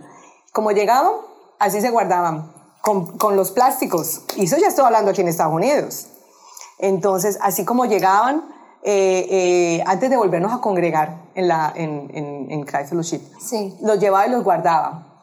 Hasta que llegó un tiempo, por eso nosotros no podemos, es que son los tiempos de Dios, no podemos presionar los tiempos de Dios en las personas, ¿ves? El que el querer decirle a una persona o el querer cambiar a una persona o el querer como yo quería cambiar a Samuel, el cambiarme a mí, cambiar a nuestro hijo, no, no, ese es el trabajo del Espíritu Santo. Así es. Entonces, imagínate que cuando llegó ese momento en que yo tuve ese enamoramiento con el Señor y me acordé de ese cofre, hermana, eso para mí cuando yo abrí eso fue como un tesoro empecé a destapar esos libros y decía, wow, empecé a destapar esas predicas y yo, mírame, se me, se me rayaron, se me dañaron las, las cintas de escucharlas y de escucharlas y de escucharlas. Habían pasado años, yo creo que dos, tres años y esa cosa ahí guardada. Yo creo que más. Muchos años. Increíble cuando el Señor ya toca abre los ojos. y te abre los ojos. Pero ¿te acuerdas cuando te hablamos de que este reloj nos sembró esos dos libritos y un cassette? Sí. Pues ese cassette se volvió un himno para nosotros. Nosotros lo escuchábamos y lo escuchábamos y eso era por un lado y por el otro lado, porque eso era por los dos lados los cassettes. ¿Cierto? Sí, no lo volteaba. se me olvidó. Se enredó. Se enredó. No, pero sáquelo. Te cuento que lo, lo, escuchamos tanto que se reventó el cassette. Pues mandamos a pedir a Colombia ese mismo cassette otra vez. Qué lindo. Entonces, eh, pero había otro familiar, que es lo que contaba Clara, y, nos sembraba libro y otros no le prestamos atención. A través de los años nos dimos cuenta de ese tesoro que teníamos ahí y ahí ya viene la multiplicación. ¿no? Nosotros también se lo sembramos a otras personas en otro momento, que a lo mejor fueron hechos para eso y fuimos un canal, ¿no? fuimos un, puente para seguir bendiciendo a otras personas. Así es, así es. ¿Ustedes qué piensan? ¿Por qué las, las personas se, se van de las iglesias? ¿Por qué las personas... Eh, están así. He visto casos de personas que están enamoradas del Señor y, y de repente se van de la iglesia. Yo creo que es la expectativa que, que, que, muchas personas tienen de la iglesia o que muchas veces nosotros, porque a veces nosotros tenemos, ¿por qué se dañan las relaciones o por qué eh, se dañan tantas cosas? por la expectativa de que nosotros ve, eh, eh, tenemos de una iglesia de que todo está perfecto. Entonces, el pastor tiene que ser perfecto, la iglesia tiene que ser perfecta, toda la, toda la gente que se congrega ahí es perfecta, y esa es la desilusión de muchas de las personas y muchos de nosotros en muchos tiempos. Sí. Entonces, es las, es las malas expectativas que tenemos de las personas. Aquí el único perfecto es Jesucristo. Así es. Entonces, muchas veces, no, es que el, el pastor tal cosa, o es que por favor, el líder, o es que este me ofendió, o es que este me miró, o es que este... Hasta que nosotros no crezcamos y maduremos en ese conocimiento de Dios, mm. nosotros no vamos a poder ver a cada persona como la puede ver nuestro Señor, que ya es como empieza uno. Yo ahorita filtro a mi marido a través de la palabra. Mi marido es lo que Dios dice que es, ya no lo veo en las emociones de Clara. Mm. Es que no me hizo, es que no me dijo, es que no me habló. No me sirvió. Eh, no me sirvió. Cafecito. La exigencia, exactamente. lo veo desde mi punto de vista y desde mi forma de ser. y él es otra persona totalmente diferente. Una vez. Ah, no, pues te cambié la pregunta. Dale, sigue, dale, dale. ¿Qué pasó? Pues yo tengo una respuesta para eso también. Yo, yo, me acuerdo, un seminario después de Libres para Amar hicimos Amor y Respeto, creo que fue. Y yo me acuerdo que nos hicieron, no, no decir, es que es increíble. Dios cómo le transforma uno la mente. Una lista, hagan una lista de las cosas buenas y de las cosas positivas y las negativas de su esposo. Yo me acuerdo que en las negativas nosotros dos teníamos... Y ya llega un tiempo en que a veces como que es, es, contra, contrapunteos por bobadas que usted hizo, que usted... Y vos tenés la lista de malo así. Y piense algo bueno. Una, dos cosas. La ceguera tan impresionante. Y yo me pongo a ver si a mí me pones esa lista ahora. Mm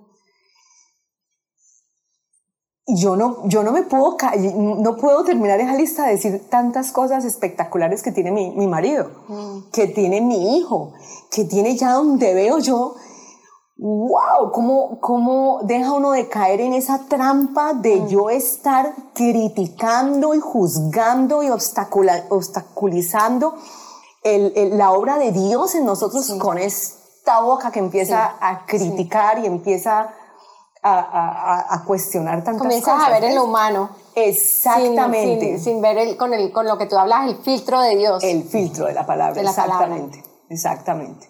¿Por qué se van las personas de la iglesia? A ver, yo escuché una vez una historia que me llamó la atención y es de este señor Gandhi. Y él hizo que, él sacó a los ingleses de, de la India sin ningún arma, sin ningún tiro, sin nada y se basó sobre el sermón del monte, Jesús. Entonces le preguntaron, bueno, ¿usted entonces cree en Jesús? Y le dijo, sí, yo creo en Jesús. ¿Y por qué no lo sigue? Precisamente por sus seguidores, por su testimonio. Yo creo que la iglesia caemos en la mayoría casos como la religiosidad, como el legalismo, leyes creadas por el hombre. Nos olvidamos de tener una relación, una amistad con Jesús. Ah, mi esposa hablaba de de que el hombre tiene errores, y lo tenemos. Es que la iglesia está compuesta de personas que somos nosotros con muchos errores. Y no porque estemos en una iglesia nos hacemos perfectos. No, queremos acercarnos al varón perfecto y lo tenemos como un punto de referencia. Pero en la realidad es que no podemos llegar allá, pero trabajamos todos los días en eso. Pero si cometemos un error, obviamente el mundo entero cae sobre eso. Entonces, eh, yo creo que es eso, que la gente ve tanta religiosidad en ese aspecto y ve tanto legalismo que, que dice, bueno, pero si eso es la iglesia, yo prefiero no ir. Mira, para mí, yo creo que muchas personas a lo mejor no leerán la Biblia. No porque no quieran, a lo mejor no tienen el tiempo o no le sacan el tiempo. Yo creo que la única manera que ellos puedan ver la Biblia es que nosotros seamos la Biblia. Que nosotros a través de nuestra vida ellos vean una Biblia de lo que dice la palabra. Y así los podemos acercar más. Sí, wow, qué tremendo. Qué tremendo. ¿Qué le dirías ahorita a una persona que dice, yo no voy a volver a la iglesia? Ya llegué hasta aquí, no creo en la gente, no creo en XY. ¿Qué le dirías a una persona que ya está a punto de tirar la toalla? Bueno, es que yo creo que esa persona lo que tendría que es analizarse es que si llegó a ese punto es porque estaba siguiendo al hombre. Y entonces, eh, obviamente, por los errores del hombre, por el juzgamiento o por lo que haya visto incorrecto, y quiere llegar a tomar esas decisiones. Y aquí el enfoque no es el hombre, no es el pastor, no es el líder, no es el ministro, es Jesús, Él es el centro de todo. Y nosotros, nuestros ojos tienen que estar enfocados en Él, a pesar de los errores que haya dentro de la iglesia. Amén. ¿Qué casa no tiene ropa sucia? Sí. Pero se queda en casa. Y no salimos a, a, a exponerlo y hacerlo público. Sí, sí. Se queda aquí en el lugar, ¿cierto? ¿Por qué queremos hacer de nuestra casa, porque la iglesia es nuestra casa, Sí. exponer esa ropa sucia? Sí. el error o, o el que no me miró, o el que no me saludó, o el que ya no es tan amable como lo fue al principio. ¿Por qué enfocarnos en eso si aquí el artista principal es Jesús Jesús. y nuestros ojos tienen que estar puestos en Él? Entonces yo creo que esa persona tendría que como autoanalizarse y preguntarse por qué está yendo a la iglesia, a quién está buscando. ¿Cuál es la motivación? Sí. Qué tremendo. Y que definitivamente, definitivamente, en todas partes, como en todas las familias, como en todas las iglesias, unas tienen una cosa, otros tienen otra cosa, y lo que nosotros tenemos que poner los ojos es en nuestro Señor Jesús. Amén. Eh, cuando nos empezamos en eso de estar cambiando hacia un lado, definitivamente es una falta de madurez en la palabra de Dios, porque cuando nosotros nos metemos en la palabra, cuando de la única forma que nosotros vamos a poder comprobar, como dice la palabra, el, el, el, el plan que Dios tiene, la buena voluntad de Dios que es agradable y perfecta, es por medio de la transformación del entendimiento. Cuando nosotros empezamos en el proceso de transformación, todo va a cambiar. Es, es que no es esa iglesia o no es esa persona, Así es. es no, nosotros que es lo que estamos viendo. Así es. Estamos poniendo los ojos donde no los tenemos que poner. Sí. Iglesia perfecta no hay, mira, No hay. no hay. Y no es perfecta por nosotros, Por nosotros. no por Jesús. Nosotros lo hacemos, la hacemos imperfecta. Sí. Exacto. Yo siempre he escuchado que la iglesia es un hospital de enfermos. Así es. Todos llegan por algo. Todos llegamos por algo. Es muy difícil llegar a, a ver que alguien llegó porque, porque en el corazón le nació. Siempre está pasando algo. Puede ser una tribulación, una circunstancia, puede ser salud, puede ser financiero, puede ser un divorcio, la pérdida de un ser querido. Pero hay una razón por la cual está buscando. Lo que pasa es que esa razón toma a Jesús como la última opción. Cuando lo hacemos en nuestras fuerzas. Y entonces vemos que acabamos con todos los recursos en nuestra sabiduría y conocimiento y ninguna funcionó. Terminamos como última opción que es entregarnos a, a- a los pies de Jesús. Y es al contrario, esa, fue, esa tuvo que haber sido nuestra primera opción, no la otra. Wow, qué tremendo. ¿Cuál es su mayor pasión como matrimonio? ¿Y qué, qué les ha entregado el Señor en sus manos? ¿Y qué están haciendo ahorita por ese sueño, esa pasión que tienen en su corazón que el Señor se los puso ahí? ¿Qué es lo que están haciendo, Samuel, si quieres comenzar? Bueno, no, pues primero somos apasionados por servirle al Señor, de eso está claro. Eh, desde que él- tomamos la decisión de servirle y trabajar para Él, no vamos a descansar. Es más, para mí nunca fue ah, como una obligación o una carga eh, o un sacrificio servir al Señor. Obviamente hay que, hay- tiene que haber un balance, ¿no? Y, y en alguna época de mi vida puse la iglesia por encima de mi familia y ese no es el orden. Eh, ah, la familia definitivamente ocupa un lugar muy importante después de Dios, pero servirle es una pasión. Y el Señor eh, te contaba que uno de los primeros ministerios que nosotros empezamos a servir fue en los matrimonios. Y obviamente hemos hecho muchísimas cosas más, ¿no? Eh, hemos trabajado, como te dije, de abriendo puertas, siendo servidores, eh, Estuvimos por muchos años a cargo de grupos de vida. Eh, me encanta enseñar, me encanta capacitar nuevos líderes. Siento pasión por eso. Y bueno, ahora después de tantos años hemos vuelto a trabajar con parejas. Estamos trabajando en ese proyecto otra vez. lindo. El Señor nos está trayendo a memoria todo lo que alguna vez pudimos dar, enseñar, recibir, o, o otra vez como, como desempolvarlo y ponerlo en práctica para otras personas. Wow, qué tremendo. Abrieron otra vez el, el baúl de los, De Exacto. recuerdos. los tesoros, el tesoro ahí y desempolvando El tesoro, libros. exacto. Qué tremendo. ¿Y Ay, qué están haciendo? sí. ¿Cómo lo están haciendo? Bueno, en, el, en el ministerio que estamos, un ministerio llamado Forever, Sí. y es un ministerio eh, entrelazados, estamos en una serie entrelazados, estamos trabajando en eso específicamente con parejas.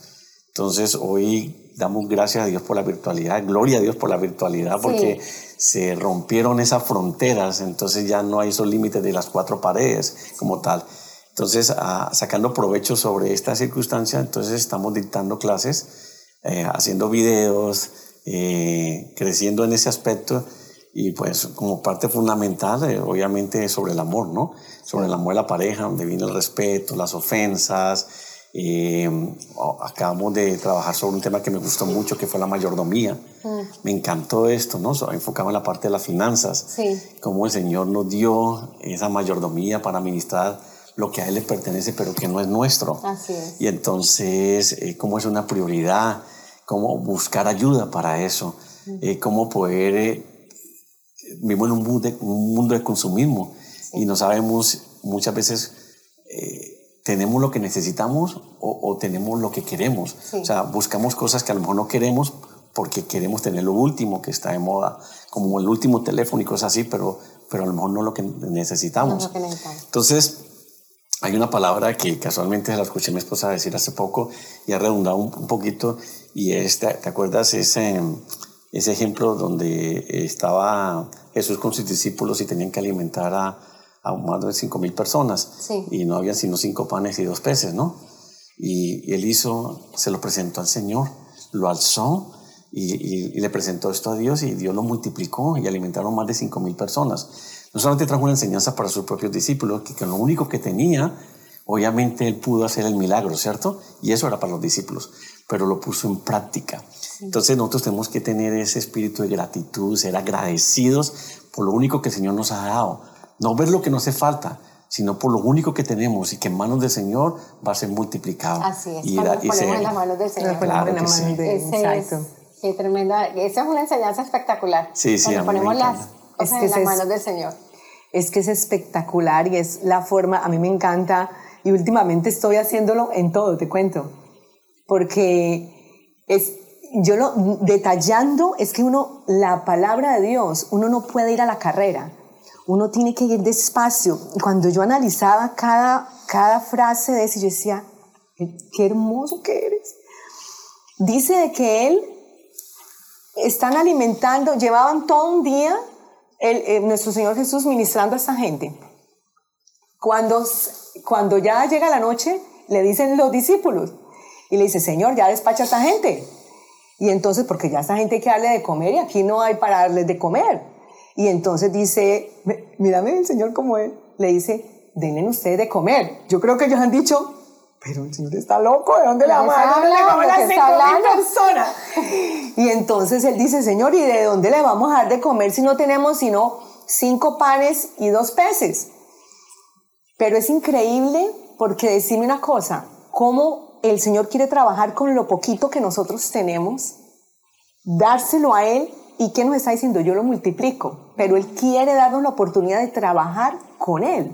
Entonces le dice, dame lo que tienes, con lo poquito que le dieron sus discípulos, los bendijo, los presentó delante del Señor y vino la multiplicación. Pero otra vez, Él no repartió los todos los panes y los peces, se los volvió a entregar a los servidores, a los discípulos, para que lo repartieran. Es de la forma que el Señor trabaja con nosotros. Es de la forma de que Él quiere, dámelo poquito. Le digo yo, Señor, aquí te traigo mi matrimonio. Señor, te lo pongo delante de ti, multiplícalo de bendición. Para nosotros poder ser de bendición es presentarlo lo que parece muy poquito, pero es que lo que quiere el Señor. Vienes tú con tu ministerio, Señor, aquí yo te lo pongo. A ser de bendición para miles y millones de personas. ¿Quién no hace? Él. Pero yo le entrego lo que yo tengo. Y, y, así es. Fíjate que yo tengo un testimonio que, escuchando a mi esposa, se me vino a mi memoria, y es eh, sobre esto de los diezmos y las ofrendas, ¿no? Sí. Eh, tuvimos una de esas etapas difíciles, una crisis financiera en la época de, ese, de esa crisis que hubo en Estados Unidos como en el 2007, no sé si tú lo recuerdas. Trabajamos lo mismo, ¿te acuerdas? El Entonces, Y ustedes estaban, en ahí, eso. Avalúos, inspecciones, Todo lo que tiene que ver con propiedad. Eso se fue para abajo. Entonces, aprendimos dos cosas. Primero, que los dos no podemos hacer lo mismo. No puede estar en la misma industria. No puede estar en la misma industria. Y entonces, ah, yo creo que el Señor, yo creo no, soy un convencido que el Señor permite las cosas con un propósito. Entonces yo como, como cabeza, hogar, como sacerdote, yo dije, bueno, yo tengo que hacer solución a esto. No podemos ponerlo todos los huevos en la misma canasta. Esta canasta está vacía y no hay cómo ponerle nuevos huevos. Estábamos lo mismo y hay una crisis en este país en este aspecto. Y, y yo empecé en mis fuerzas. Desesperado. Yo era la cabeza, soy sacerdote, tengo que traer provisión para mi casa. Pero tres años tocando puertas. En unas no me recibían porque estaba sobrecalificado y en otras porque no calificaba. Hmm. Y no te estoy hablando de que estaba buscando el trabajo del mundo, estaba buscando era solución para ese momento, día a día, y no se abrían. Resulta que cuando, si recuerdas, cuando empezamos a servir al Señor con matrimonio y nos empezamos a servir de lleno, fue la época más difícil. Sí. Bueno, te estoy hablando de cosas tan difíciles y, y, sé que ustedes tienen testimonio de eso porque una vez Carlos me lo comentó. Una vez para buscar trabajo necesitas transportarte, sí. necesitas gasolina. Y yo creo que no tenía sino 20 dólares. O sea, si echo gasolina, no hay para comprar lo básico, aunque sea para nuestro hijo pequeño, pero cómo salgo a buscar trabajo y demás. Sirviéndole al Señor, después de 13 años, yo como que ya dije, no, definitivamente no puedo. Me entregué. Señor, obra tú, porque yo no pude hacerlo. Sí. El Señor vino a la puerta nuestra, tocó la puerta y el trabajo llegó a mi casa y sin tener con qué nosotros empezamos a diezmar antes de tener un trabajo, antes de tener una bendición y las puertas se abrieron. Te estoy diciendo literalmente que el trabajo vino y tocó la puerta, lo que yo busqué en mi propia fuerza, Él vino a mí. Y el Señor fue fiel. Y ahí cuando nosotros hablamos de la mayordomía y nos enseña a manejar y administrar las cosas, mira memoria que nosotros fuimos testigos y, un testimonio vivo de la fidelidad del Señor. Y, es difícil que la gente lo entienda, pero en el caso nuestro, gloria a Dios porque fue al mismo tiempo. No es que la revelación fue para ella y, yo no tuve esa revelación y hay un conflicto, no. Así como ella lo recibió, si yo lo recibí y el Señor, boom, se manifestó con nosotros a través de eso en nuestra vida. Qué tremendo. Es bello, es bello ver su fidelidad. El Señor cubre todas las áreas. Él no se olvida nada. Todo, él sabe todos los detalles, todas las esquinas, todos los, como él, todas las partes que uno necesita, aún en las que uno no. En sus tiempos, en el tiempo de Dios, exactamente. Y en los tiempos difíciles, cuando uno tenía, gente nos bendecía. Y hoy día nosotros podemos hacer lo mismo con otros. Y no necesariamente, como se dice, que el que cosecha, el que siembra cosecha, ¿no? A lo mejor esa gente sembró en nosotros y nunca cosechó. Y ahora nosotros estamos sembrando en otros que al mono cosecharemos. no necesariamente en finanzas, salud. Exactamente. En que los hijos de uno estén entregados al Señor.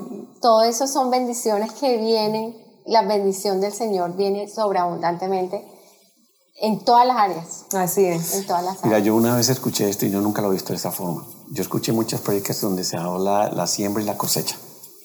Se habla de dos tiempos, ¿cierto? Siempre se habla de eso y se dice que algunas veces el que siembra puede cosechar y algunas veces siembra y otro cosecha, ¿cierto? Así es. Pero hay una tercera etapa, la espera. Entre la siembra y la cosecha hay una espera. Sí. Y ese es el tiempo que nadie quiere pasar. Ese es el tiempo que la gente se quiere saltar, quiere de sembrar a cosechar. Sí. Y esa espera es un proceso, es como un colador donde nos, el Señor nos purifica, nos limpia para prepararnos para lo que nos va a dar, para que lo valoremos, para que seamos de multiplicación y bendición a otras personas. Y eso lo pudimos entender. De verdad que parte de ese proceso fue que el Señor nos dejó ver y hoy día sabemos el valor de lo que es de verdad ser bendecido, pero no para un beneficio propio, sino para ayudar a otras personas. Porque una vez más, es más fácil transformarle la vida y enseñarle que hay un Cristo y que a través de él hay una salvación y que la palabra es la única que nos lleva y nos trae la paz. No es por nuestras palabras, sino por nuestro modelo y lo que podamos hacer. Y, y, cómo le vamos a hablar la palabra a alguien que tiene hambre. Mm. No va a escuchar, su, tiene hambre físicamente. Entonces, puede ser de bendición en muchos aspectos, va a traer por nuestro modelar, por nuestra vida, sin decir nada, a traerlo hacia el Señor. Así es, así es. Cuéntame, Clarita, ¿quién ha sido un mentor para ustedes en la parte del matrimonio y personalmente? ¿Quién ha sido que se acuerden así una persona que les ha modelado eso que tú hablas, del modelo que les ha modelado, que les ha modelado el carácter de Jesús? Definitivamente eh, para nosotros, eh, algunas personas que impactaron nuestras vidas cuando nosotros estábamos empezando en los caminos del Señor, fue conocer a los pastores Félix Odalis. Para nosotros ellos fueron una bendición, fueron unos mentores espectaculares. Mm, yo venía con un enamoramiento, como te digo, que Samuel decía que yo me había enloquecido con el Señor, y, pero no había, no había yo conocido a una persona con la que yo pudiera ver todo eso que yo estaba aprendiendo. experimentando. Exacto. Y cuando, eh, eh, como mujer, ¿no? Cuando eh, empezaba a hablar la pastora Alice, yo te digo una cosa, mi corazón saltaba. Era el Espíritu Santo, era... Yo decía, wow, eso es todo lo que yo estaba leyendo. ella está hablando lo que yo estoy leyendo acá, ¿me entendés? Sí, sí. Para nosotros ellos fueron en esa época unos mentores que el Señor utilizó para nosotros ser antes y después. Qué tremendo. Y estuvieron allí mm, con nosotros, eh, mejor dicho, no nos soltaron. Mm. Nos enseñaron a través de su testimonio, a través de su, de su deber en su familia, como decía Samuel en ese momentico, en ese momentico de pronto eh, lo que estábamos viendo era una, una Biblia en vida. En vida. ¿Ves? es el testimonio, lo que es eh, nosotros, la importancia del testimonio cuando nosotros representamos a nuestro Señor Jesucristo, cada vez a uno es, uy, Señor, ayúdanos, mm. porque la gente te está viendo. Sí. Entonces muchas veces eh, la embarramos. Sí, Cada vez menos, pero seguimos, seguimos creciendo. A medida que crecemos en, en, en, el, en el conocimiento de Dios, vamos viendo cosas que uno dice, wow, Dios mío, yo la embarré aquí de esta forma, mm. ayúdame, pero el Señor conoce tu corazón, el mm. Señor conoce qué hay en tu corazón y, y, seguimos para adelante, por eso no importa cuántas veces caiga el bus, sino cuántas veces se levanta, pero para nosotros fueron eh, unas personas que nos impactaron en nuestra vida en el camino del, Señor. Tremendo, En ese momento. Y ahora, en ese momento, nosotros estamos... Eh, trabajando con, con Pastor Mao en este momento. Y en esta etapa de la vida también ha sido un líder que nos está, en esta etapa de la vida, ha sido una persona que no, nos ha impactado por el, el servicio al Señor. Vive para el Señor. Uno dice, es un reto que uno tiene todo el día y dice, ay Dios mío. Qué lindo. ¿Ves? Entonces, son, son, son como tiempos. Tiempos temporadas. Hay un Cronos y un Kairos. Lo importante es estar en, el, en donde el Señor. Exactamente. Eso es lo más importante. Sí. No parar, no parar, no parar de servir, no parar de trabajar, de crecer en Él. Y yo creo que hay etapas. Y cuando decía que hay un Cronos, porque hay un tiempo del hombre, ¿no? Sí. Pero hay un tiempo Kairos, que es el tiempo del Señor. Y, y yo creo que hay un Kairos para cada etapa de nuestra vida en el crecimiento espiritual. Y, y si no vamos lo que el Señor nos dio, ¿cómo vamos a recibir más? O sea, es un tanque, tienes que sacar algo para que entre algo nuevo. Sí. Y eso es lo que estamos haciendo, ¿no? Entonces, poder entregar, pero ser llenos para poder dar más y más y más y más. Y mira, Vero, en el diario vivir uno no se da cuenta, pero hay tantas oportunidades de poder poner en práctica y servirle. Sí. Y no es necesario ni que abrir nuestra boca no es necesario. Eh, un consuelo, un abrazo. Mm. Hay personas que, que, solamente eso es lo único que están buscando, un abrazo.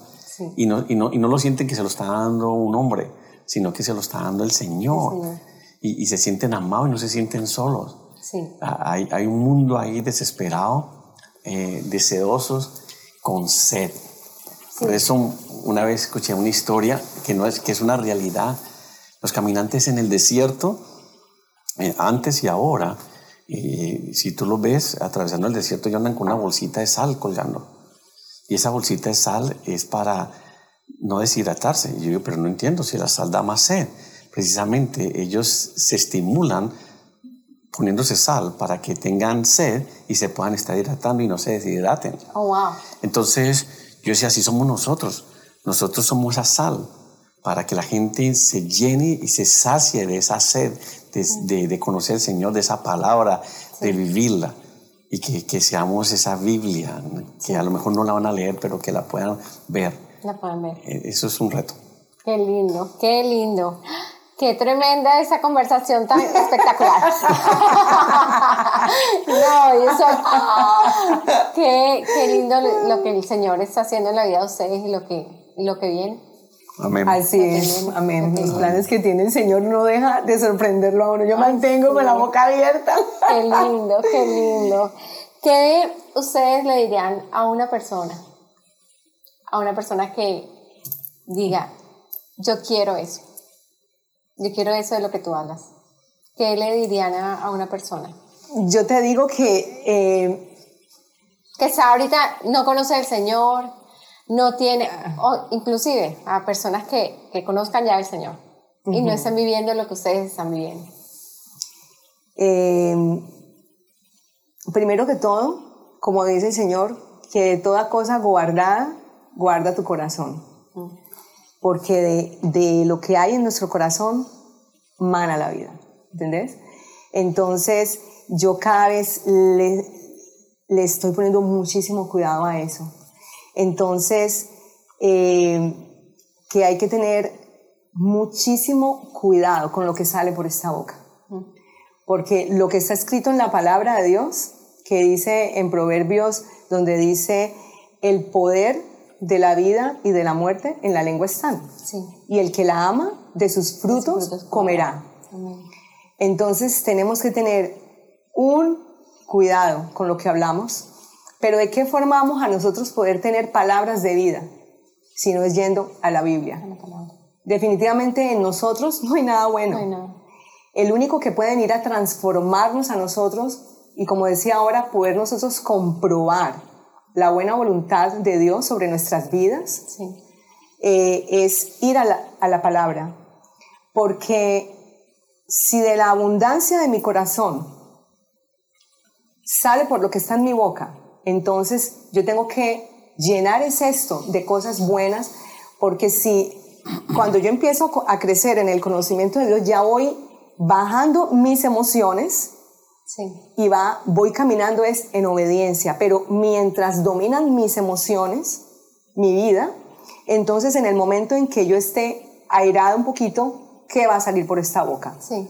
Pero la palabra de Dios lo dice, lo que está escrito en la Biblia se cumple porque se cumple. Y dice que nos comeremos cada palabra que sale de nuestra boca. Entonces, en un momento en que yo esté con Samuel disgustada, y yo no esté pensando lo que yo estoy diciendo y le estoy diciendo es que haces esto, haces eso, Dios mío bendito, el daño que nosotros nos estamos haciendo. La palabra que es para construir y que es para que el Señor haga su obra en nosotros, se la estamos entregando al reino de las tinieblas, porque así como existe a Dios, existe el diablo. Sí. Entonces, o mis palabras construyen o mis palabras destruyen. Destruyen, así es. Entonces, tenemos que ser muy conscientes a cada persona, conozca o no conozca al Señor, lo que se está hablando. Estamos en tiempos donde la gente mantiene eh, eh, eh, con ira, a la defensiva.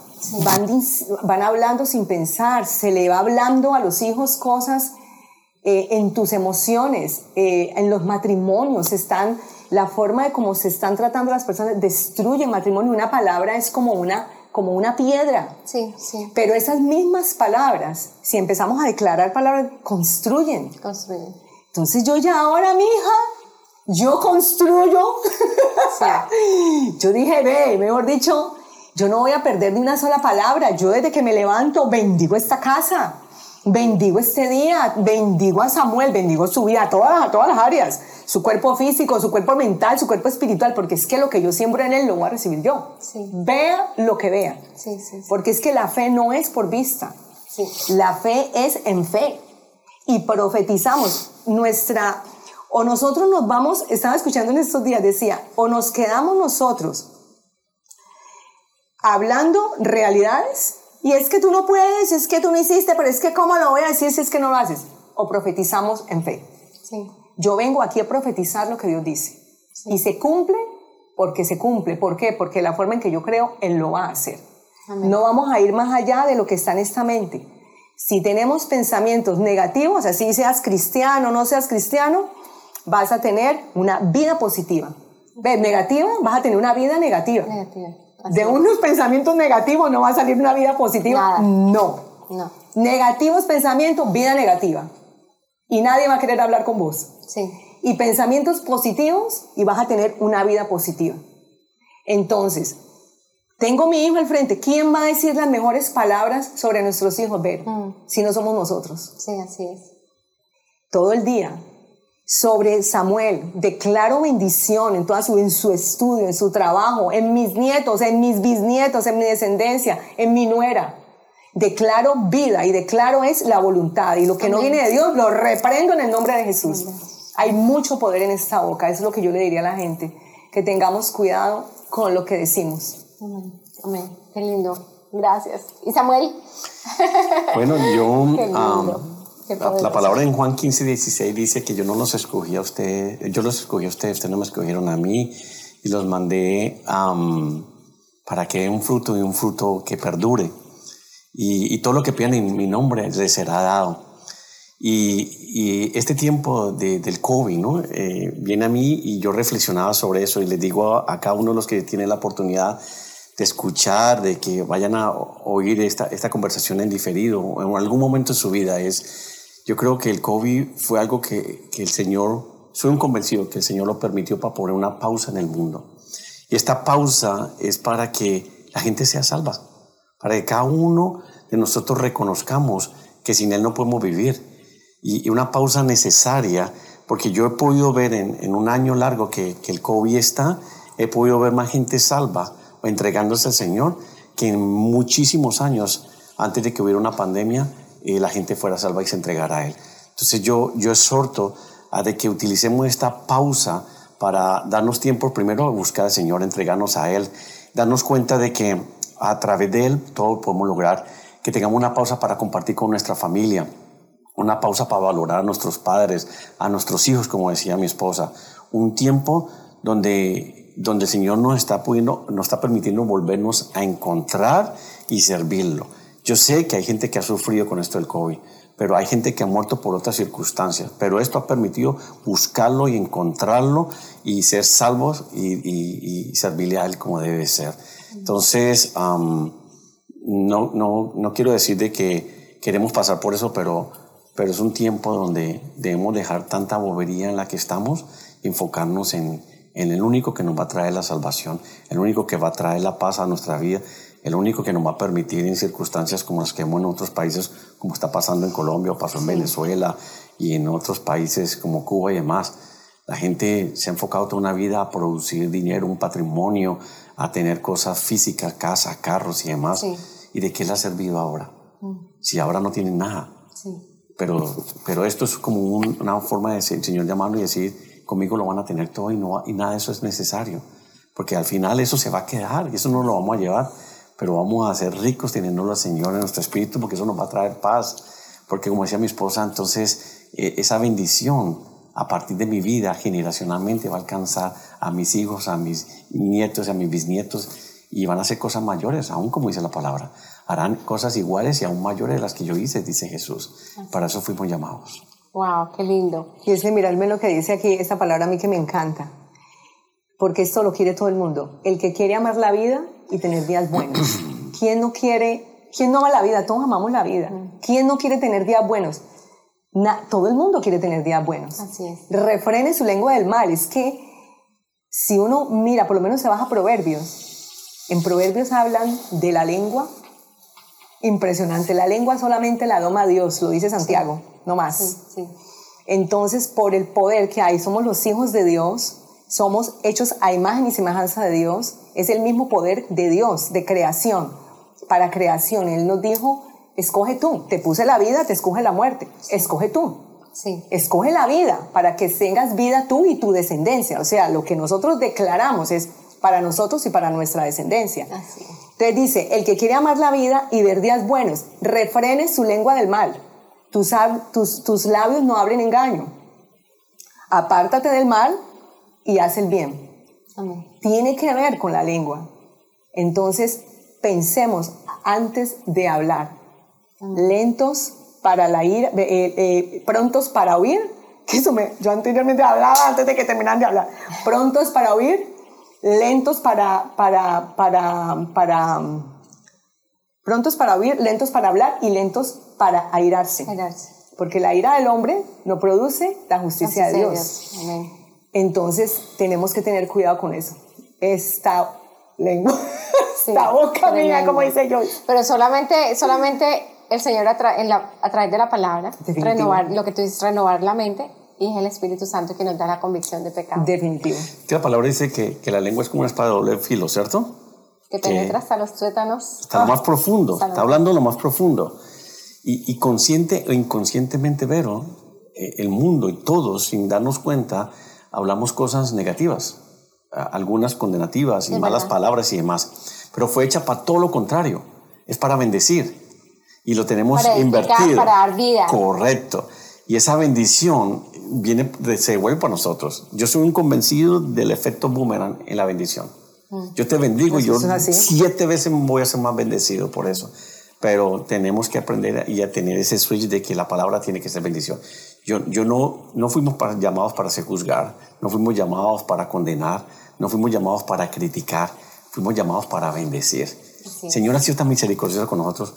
¿Cuántas veces en nuestra vida nosotros no hemos fallado y el Señor nunca nos ha recriminado? Al contrario, nos da una nueva página para que escribamos cada día una nueva historia. Una nueva historia. Y nunca nos está recordando la página anterior. Eso es muy lindo lo que acabas de decir.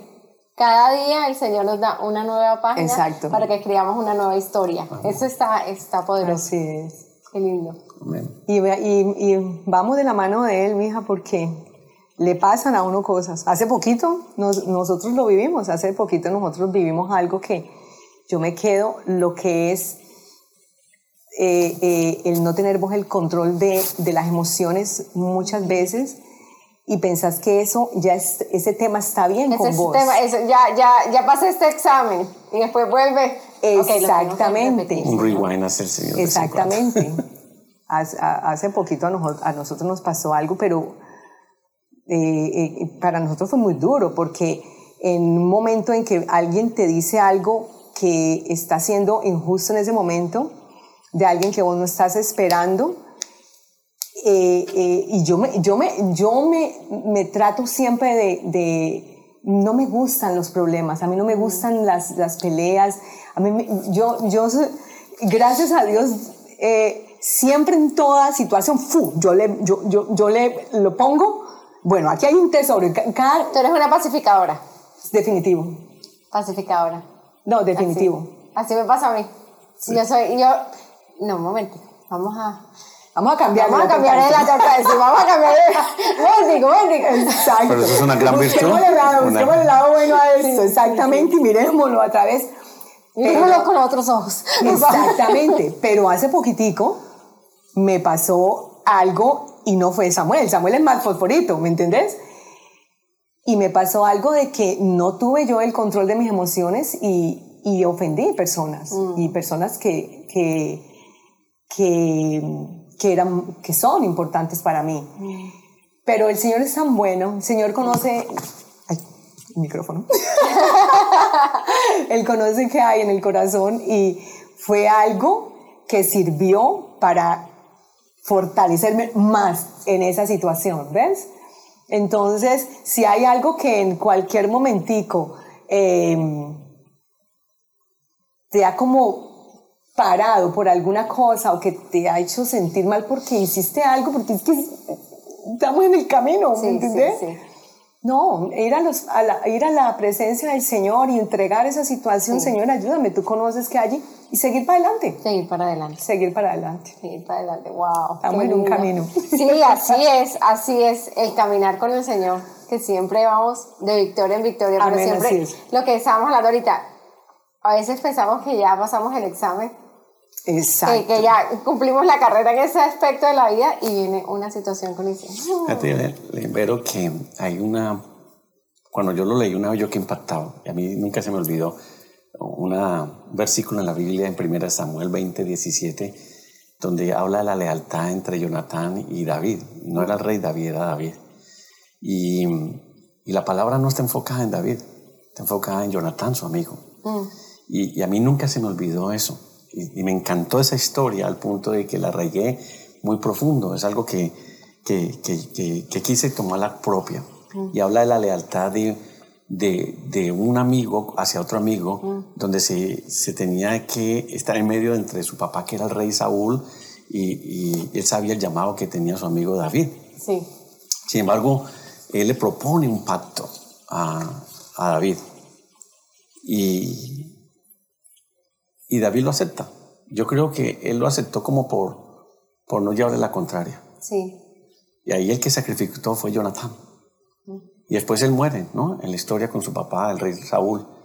Y a través de los años, el rey David, ya como siendo rey, recuerda ese pacto que hizo con Jonathan, su amigo, y lo honra y demás. Y eso me lleva a mí a la lealtad que tiene el Señor con nosotros. El Señor hizo un pacto con nosotros. Así es. Entonces, para mí el Señor es Jonathan y nosotros somos David. Y a veces se nos olvida lo que Él ha prometido hacia nosotros, hacia nuestra vida. Esa promesa de cumplir, de ser salvo no solamente yo, sino mi familia. Que nosotros somos a lo mejor la única fuente, como tú preguntabas, cómo podemos impactar al mundo. Yo, yo me pregunto, yo, yo, ¿cómo puedo impactar a mi hijo? ¿Cómo puedo crear mi hijo sabiendo de que él va a recibir el mejor mensaje? Y no son por mis palabras, son por mi modelar. Porque si lo que yo no puedo impactar a mi hijo en el interior de mi casa, en mi hogar, en ese modelar, yo no lo voy a poder, poder hacer afuera. Así es. Y, el, y, el, y los hijos nuestros saben lo que es verdad y lo que no es verdad. Lo, lo, que, lo que se muestra en la iglesia y lo que se muestra en la casa. Así es. Entonces, ese es el legado que yo quiero que no solamente mis hijos lo, lo puedan entender o mi hijo lo pueda entender en este caso, sino que lo pueda vivir por el modelar propio, que es el modelar que, que, Jesús nos dejó a nosotros. Y para mí esa palabra de lealtad significa mucho, porque Él ha cumplido esa palabra. Qué lindo. Es como tú, eh, como quieres ser tú recordado. ahorita que estás hablando de eso, del modelo, y lo has dicho y lo has explicado súper espectacular. ¿Cómo quisieras ser tú? Si hoy te dice el Señor, bueno, Samuel. Ay, ya llegó el día. hoy, sábado, 12 de la noche, te vas a presentar delante de mí. Bueno, yo empecé eh, cuando empezamos esta, esta reunión diciéndote que era un apasionado por Cristo. Yo quiero ser recordado como eso. Como un apasionado. Como un siervo que fue apasionado por servirle a Cristo. Y cuando digo apasionado, apasionado por, por hacer lo mejor posible, buscándolo a Él como punto de referencia en todas las cosas. Y que pueda impactar, porque sé que es difícil. Uno de los puntos más difíciles es impactar tu propia familia de sangre eh, ellos conocen tu pasado y les es difícil entender el presente. Eh, por eso la gente dice que, que, nadie es profeta en su tierra. Su propia tierra. Pero yo pienso que en el Señor sí es posible. Entonces yo, yo quiero ser recordado primero que todo por mi familia, empezando por mi hijo, en que, en que de verdad fui apasionado por servirle, que aunque podía tener errores, mi enfoque era poner el nombre en alto más grande del Señor en todas las cosas, eh, para que generacionalmente ellos puedan llegar a hacer cosas más grandes que las que yo he podido hacer junto con mi esposa. Amén. Y Clara, Clarita, hoy a las 12 te vas a presentar delante del Señor. ¿Se imaginan? Ay, Dios mío, Señor, ayúdanos. Señor. Pero ¿cómo quiero que me, que me recuerden cuando ya no estoy aquí en este planeta? Eh, definitivamente eh, como una persona que representó a nuestro Señor Jesucristo, em, eh, conocida, como él dice, por ser amable, por su amabilidad, por... por mm, su sonrisa. la sonrisa contagiosa de Claudia. Exacto. Ay, sí, no es porque me da Tienes que hacer unas grabaciones de la sonrisa de la risa. Ay, no sé por qué es que me se ríe todo el tiempo, hasta sola. Ay, no. Todo el día. yo me río y desde pequeña. Pero yo estoy en el carro, en el driveway, y yo la escucho a ella adentro. No, yo la escucho. Hay veces ella está hablando y yo, hay alguien allá adentro. Y cuando llego no hay nadie. Pero no está hablando, está gritando y no hay nadie en la casa. No, no, no, es que a veces escuchamos una estrella y yo me toteo de la risa. Le digo yo, ay, no, tú eres tremendo. Ay, mi Entonces, em, quiero ser recordada como, como una hija de Dios, como una mujer que ama a, a nuestro Señor Jesucristo, una mujer de fe. Yo soy una mujer de fe. Amén, así es. Eh, soy una mujer que pelea con las armas del Señor, definitivo. Eh, una mujer que cree que para Dios no hay nada imposible. Así es, así es. como una buena esposa, como una buena madre, Madre. como una buena hija, como, como una buena persona. Sí, como una buena suegra. Como una... ¡Ay, sí, una buena Ese papá está difícil. No, no, Muy no. estricta, tiene, uno, tiene unos estándares altísimos. No, no, no, no, definitivamente. Quiero ser una buena Qué suegra, lindo. como una madre para Ay, esa persona. En cambio, quiero ser un abuelo muy bueno. Ay, como una buena abuela, exactamente, sí, sí, sí, exactamente. Nosotros soñamos tener muchos nietos. Especialmente nietas. Nieta, muy bien, muy bien dicho. Yo quiero vivir eso. Ay, Exacto. qué lindo. Anhelo. A ser superabuelos. No. Yo, yo anhelo, yo anhelo, yo anhelo, yo quiero. Y mi hijo es espectacular, es un muchacho increíble, te digo, es, es de un corazón. belleza, tiene un corazón Si vos decís, di con una sola palabra, ¿qué es tu hijo? Yo digo, un corazón manso. Es, Nice. sí, todo, hasta lo más malo, él lo ve como algo bueno. Qué lindo. Entonces, pero es la parte masculina, yo quiero vivir la parte femenina. Ay, Yo pude entender una vez esto, yo lo escuché una vez de un pastor y me, me impactó y me, me marcó y me apropió, eh, me, me- me explotó la cabeza cuando escuché. Y él dijo una vez que el Espíritu Santo era la parte, la parte materna del Señor, nuestro Dios. Y yo dije, ¿cómo así? Es la parte eh, femenina donde Él vino aquí, como, como dijo, a- a- él le dijo, Jesús le dijo a sus discípulos en la última cena, a ustedes les conviene que yo me vaya, porque ustedes me tienen aquí, pero el que viene va a vivir en ustedes. Entonces, ah, esa parte del Espíritu Santo es, yo lo llevo eh, a, esta, a este plano, porque Él fue tan explícito en eso que yo nunca lo pude ver de esa forma. Yo nunca me olvido el olor de mi mamá cuando era pequeño y yo me refugiaba en ella. Ese lugar lo ocupó mi esposa. Mi esposa cuando a veces viaja se va por semanas, muchos días o algo así, todo me huele a ella y yo la recuerdo. Entonces para mí el Espíritu Santo es, es eso, donde es la parte materna que, que me da el calor que el Señor me quiere dar. Que cuando estoy peleando por buscar del Señor y no lo veo, Él viene y me abraza y me dice, "Está- estoy más cerca de lo que te imaginas, aquí estoy yo. Entonces eso para mí es increíble por vivir y experimentar esa parte, te lo digo. Wow, qué lindo, qué lindo. ¿Quién es el Espíritu Santo para ti, Clarita? Ah, mejor dicho, eh, todo, el- el- el- mi ayudador.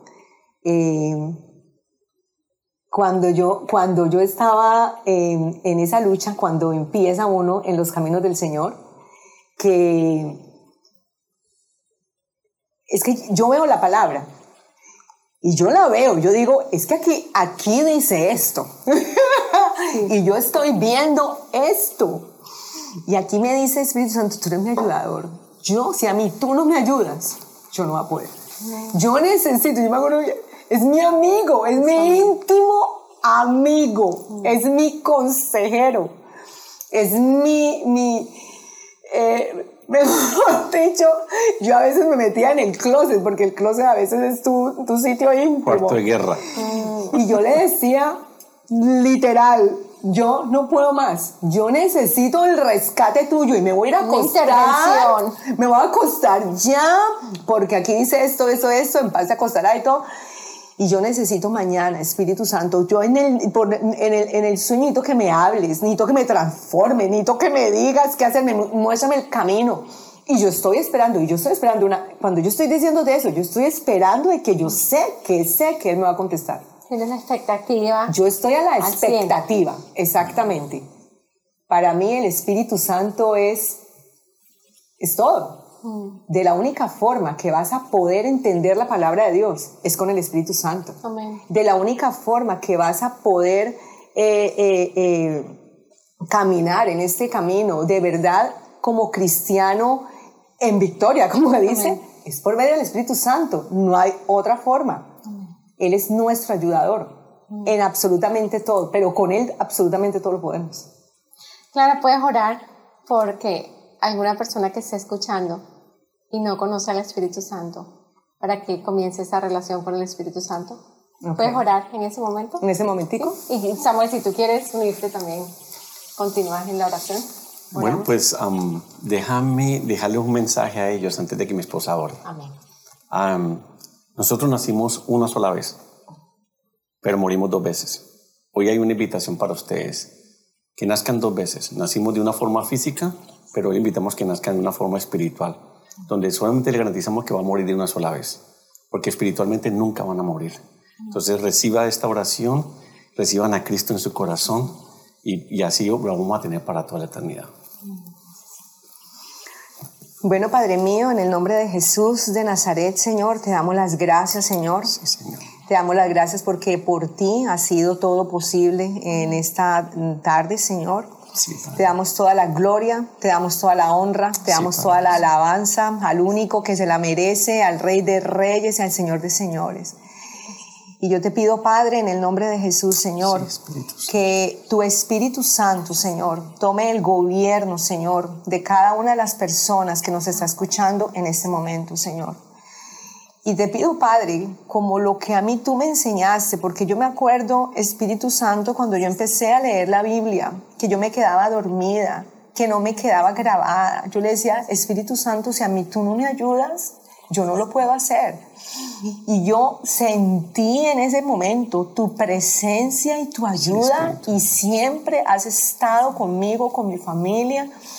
Y yo te pido en el nombre de Jesús, aquí en unión de mi esposo y de Vero, Señor, que cada persona que está escuchando en este momento, Señor, esta oración, Señor, pueda tener esa comunión, Señor, que yo he podido vivir que Viero ha podido vivir, que mi esposo ha podido vivir, clamamos por la llenura de tu Espíritu Santo. Clamamos, Señor, por la llenura de cada una de las personas que nos escuchan, Señor, la llenura de tu Espíritu Santo.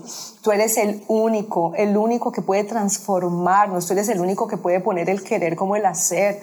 Tú eres el que, el que nos cambia nuestra mirada, tú eres el que nos enseña la palabra, tú eres el que nos guía en el camino. Te necesitamos, tú sabes que sin ti no podemos. Padre, te pedimos que nos ayudes. Clamamos, Padre, te damos gracias por tu Espíritu Santo. Gracias, Señor. Te pido que arranques de todas nuestras casas, toda contienda, todo lo que impida el fluir del Espíritu Santo. Clamamos en este momento la sangre de Cristo sobre cada una de las personas que nos está escuchando, en el nombre del Padre, en el nombre del Hijo y en el nombre del Espíritu Santo. Amén. Gracias. Qué tremendo. Qué tremendo. Estoy súper bendecida con esa, me, ha, me ha administrado mi corazón. Me ha administrado. A mí me encanta eso porque yo soy la, primera que ministra. Muchas gracias. Para nosotros es un placer y un honor poder ser parte de EcoChas con Vero. Eh, nos sentimos muy privilegiados y honrados de hoy por estar aquí reunidos contigo y de compartir nuestra historia para que le sirva a alguien a lo mejor nuestro testimonio puede acrecentar la fe a alguien en este momento o algún día cuando lo escuche. Así va a ser, así va a ser. De verdad hemos sido privilegiados. Te queremos felicitar tanto a ti como a Carlos. Te bendecimos en el nombre de Jesús y, y, definitivamente hemos visto todo el, el proceso desde, desde, como hablábamos ahora, desde novios hasta ahora todo lo que el Señor ha hecho con ustedes, esa familia que tienen tan hermosa, tus dos hijos tan hermosos. como podemos ver el Señor lo que ha hecho tanto en ustedes como en nosotros, mm. somos, bendecidos. Le damos gracias a Dios. Gracias por habernos invitado. No, el honor es de nosotros. Una pregunta antes de cerrar. ¿Hay algo en su corazón que quieran compartir? ¿Algo que haya, hay un latido, algo en su corazón que quieran, quieran añadir a la, a la conversación? Pues yo creo que sería como enfocar un poquito en lo que dije ahora. Ah, nacemos una vez, pero morimos dos veces. Y, y, yo creo que la invitación es para todos, que nazcamos dos veces, una física y una espiritual, para cuando muramos podamos vivir eternamente. Entonces entregarle nuestro corazón al Señor es lo mejor que nos puede suceder. Servirle al Señor es una gran experiencia. Lo más beneficiados somos nosotros. Estar en, los caminos del Señor es, es algo que no solamente trae paz, sino que puede ver la vida y dimensionarla de una forma totalmente diferente. Hay un mundo que está lleno de caos, donde solamente se oyen malas noticias y se predice un futuro que a lo mejor no es muy alentador. Pero para los que creemos en el Señor, para los que le servimos al Señor, hay una promesa aún más grande y poder verlo de una forma espiritual, eso nos llena de regocijo. Entonces, entregarle el corazón a nuestro Señor y servirle sería mi mejor mensaje para ellos. Qué lindo, qué lindo Samuel. Eh, bueno, eh, hay, algo, hay algo más que yo quiero que, que, que hagamos antes de cerrar. Sí. Estás haciendo una invitación para las personas que reciban al Señor. Tú puedes eh, hacer una oración por esas personas y, y que, que, están escuchando en ese momento y, y, porque se preguntarán, bueno, entonces, ¿cómo comienzo? Exacto. ¿Cómo comienzo? Con una sencilla oración. Entonces, eh, ¿nos puedes acompañar claro y sí. invitar a las personas? Bueno, pues Gracias. primero que todo, dispón tu corazón y, y, reconoce y repite conmigo estas palabras. Eh, yo acepto que, que he pecado, que te entrego mi corazón, que a ti te recibo como mi único Señor y Salvador, sí, señor. que el Espíritu Santo mora en mí, que eres el único Rey que yo le voy a servir. No solamente te reconozco como mi Dios, sino que ahora tengo una relación contigo y esta relación me va a llevar una vida eterna. Entonces, si tú has repetido y has recibido esta oración y la has creído de corazón, eh, hoy, en este momento, has nacido de nuevo. Te felicito y te veré muy pronto en los caminos del Señor y una eternidad juntos. Amén. Busca, te recomendamos que busques una iglesia cerca de ti. Amén. Una iglesia de, eh, donde enseñen la palabra, donde hay una comunidad de seguidores de Jesús y uh -huh. ahí vas a comenzar a crecer, vas a comenzar a crecer, vas a comenzar a enamorarte de ese Dios que del Dios que hoy hablamos, de Amén. Jesús que hoy Sí, nosotros hablamos, nosotros Amén. somos seguidores de Jesús y lo amamos y ha transformado nuestro lamento en baile, Amén, ha es. transformado nuestras Así es. vidas, ha hecho lo imposible, ha- como lo han escuchado en las vidas de Clara y de Samuel y en la vida mía, yo personalmente y la de mi esposo y de mis hijos, nos Amén. ha, nos ha llevado por un camino hermoso, lleno Así de es. la paz de Él, que Así solamente Él lo hace. Y te damos Así es. gracias, Señor, por este momento. Entonces, damos por terminado nuestro, nuestro este episodio, esta Ah. conversación. y bueno, les damos la, le- le- les decimos sí. ahora que pueden compartir, pueden eh, comentar, pueden... eh, ¿Cómo hacen eh, las personas para, para conectarse con el Ministerio de Parejas que ahorita que están trabajando ahorita que se llama Bueno, el- el- el- Entrelazados? bueno, estamos en una serie entrelazada, pero se llama Forever. Bueno, se llama Forever, se llama Por Siempre, es Forever, está en inglés. Está en inglés, está en inglés. Entonces, ¿cómo hacen para comunicarse con ustedes? Bueno, a, a través obviamente de la, la iglesia, la Catedral del Reino, eh, le estamos sirviendo y eh, hoy puede buscar en el link, obviamente, el Ministerio de Parejas que se llama Forever. Y estamos en una serie este mes que se llama Entrelazados y tenemos un devocional que se llama Entre Sábanas también los viernes. Oh, wow, ¿y a qué horas los viernes? Los viernes es a las 10 de la noche, 10 una de la noche, hora. hora Miami. Hora Miami. Y los miércoles entrelazados a las 9 hora Miami también. ¿Y ustedes hablan en ese, es por Zoom o cómo es? Es por Zoom, eh, se, se busca como la página La Catedral del Reino. Catedral del, Catedral Del Reino. Eh, por Instagram, Facebook. por Facebook. Por Facebook. Por Facebook. Ok, Y, y- igual que ha grabado también. listo. Que ha grabado no solamente lo que está en vivo, sino las otras grabaciones. Y hay otros proyectos más que estamos trabajando Sí, y que obviamente... están en remojo. en las- ¿Ah? Están en Está de remojo. remojo. No, Están hay, hay grandes Están cosas, hay grandes cocinando. cosas. Qué lindo. Pero bueno, ahí constantemente se está alimentando la página, estamos haciendo cosas en vivo, estamos pasando videos y bueno, próximamente un retiro también de parejas vamos a Oh, tener. wow, yo quiero ir, amor, yo quiero ir. Sí, qué lindo, qué Amén, lindo. amén. Qué lindo. Entonces ya saben, como, eh, conéctense con, por medio de Facebook, por ese ministerio de parejas que tienen Samuel, eh, están eh, eh, Samuel y Clara. Entonces, bueno, aquí damos por terminado este capítulo y esperamos que este programa haya sido de mucha bendición para ustedes. Recuerda que esta historia de fe está disponible en nuestras plataformas de YouTube, Spotify, iTunes, Google Podcast, entre otras plataformas.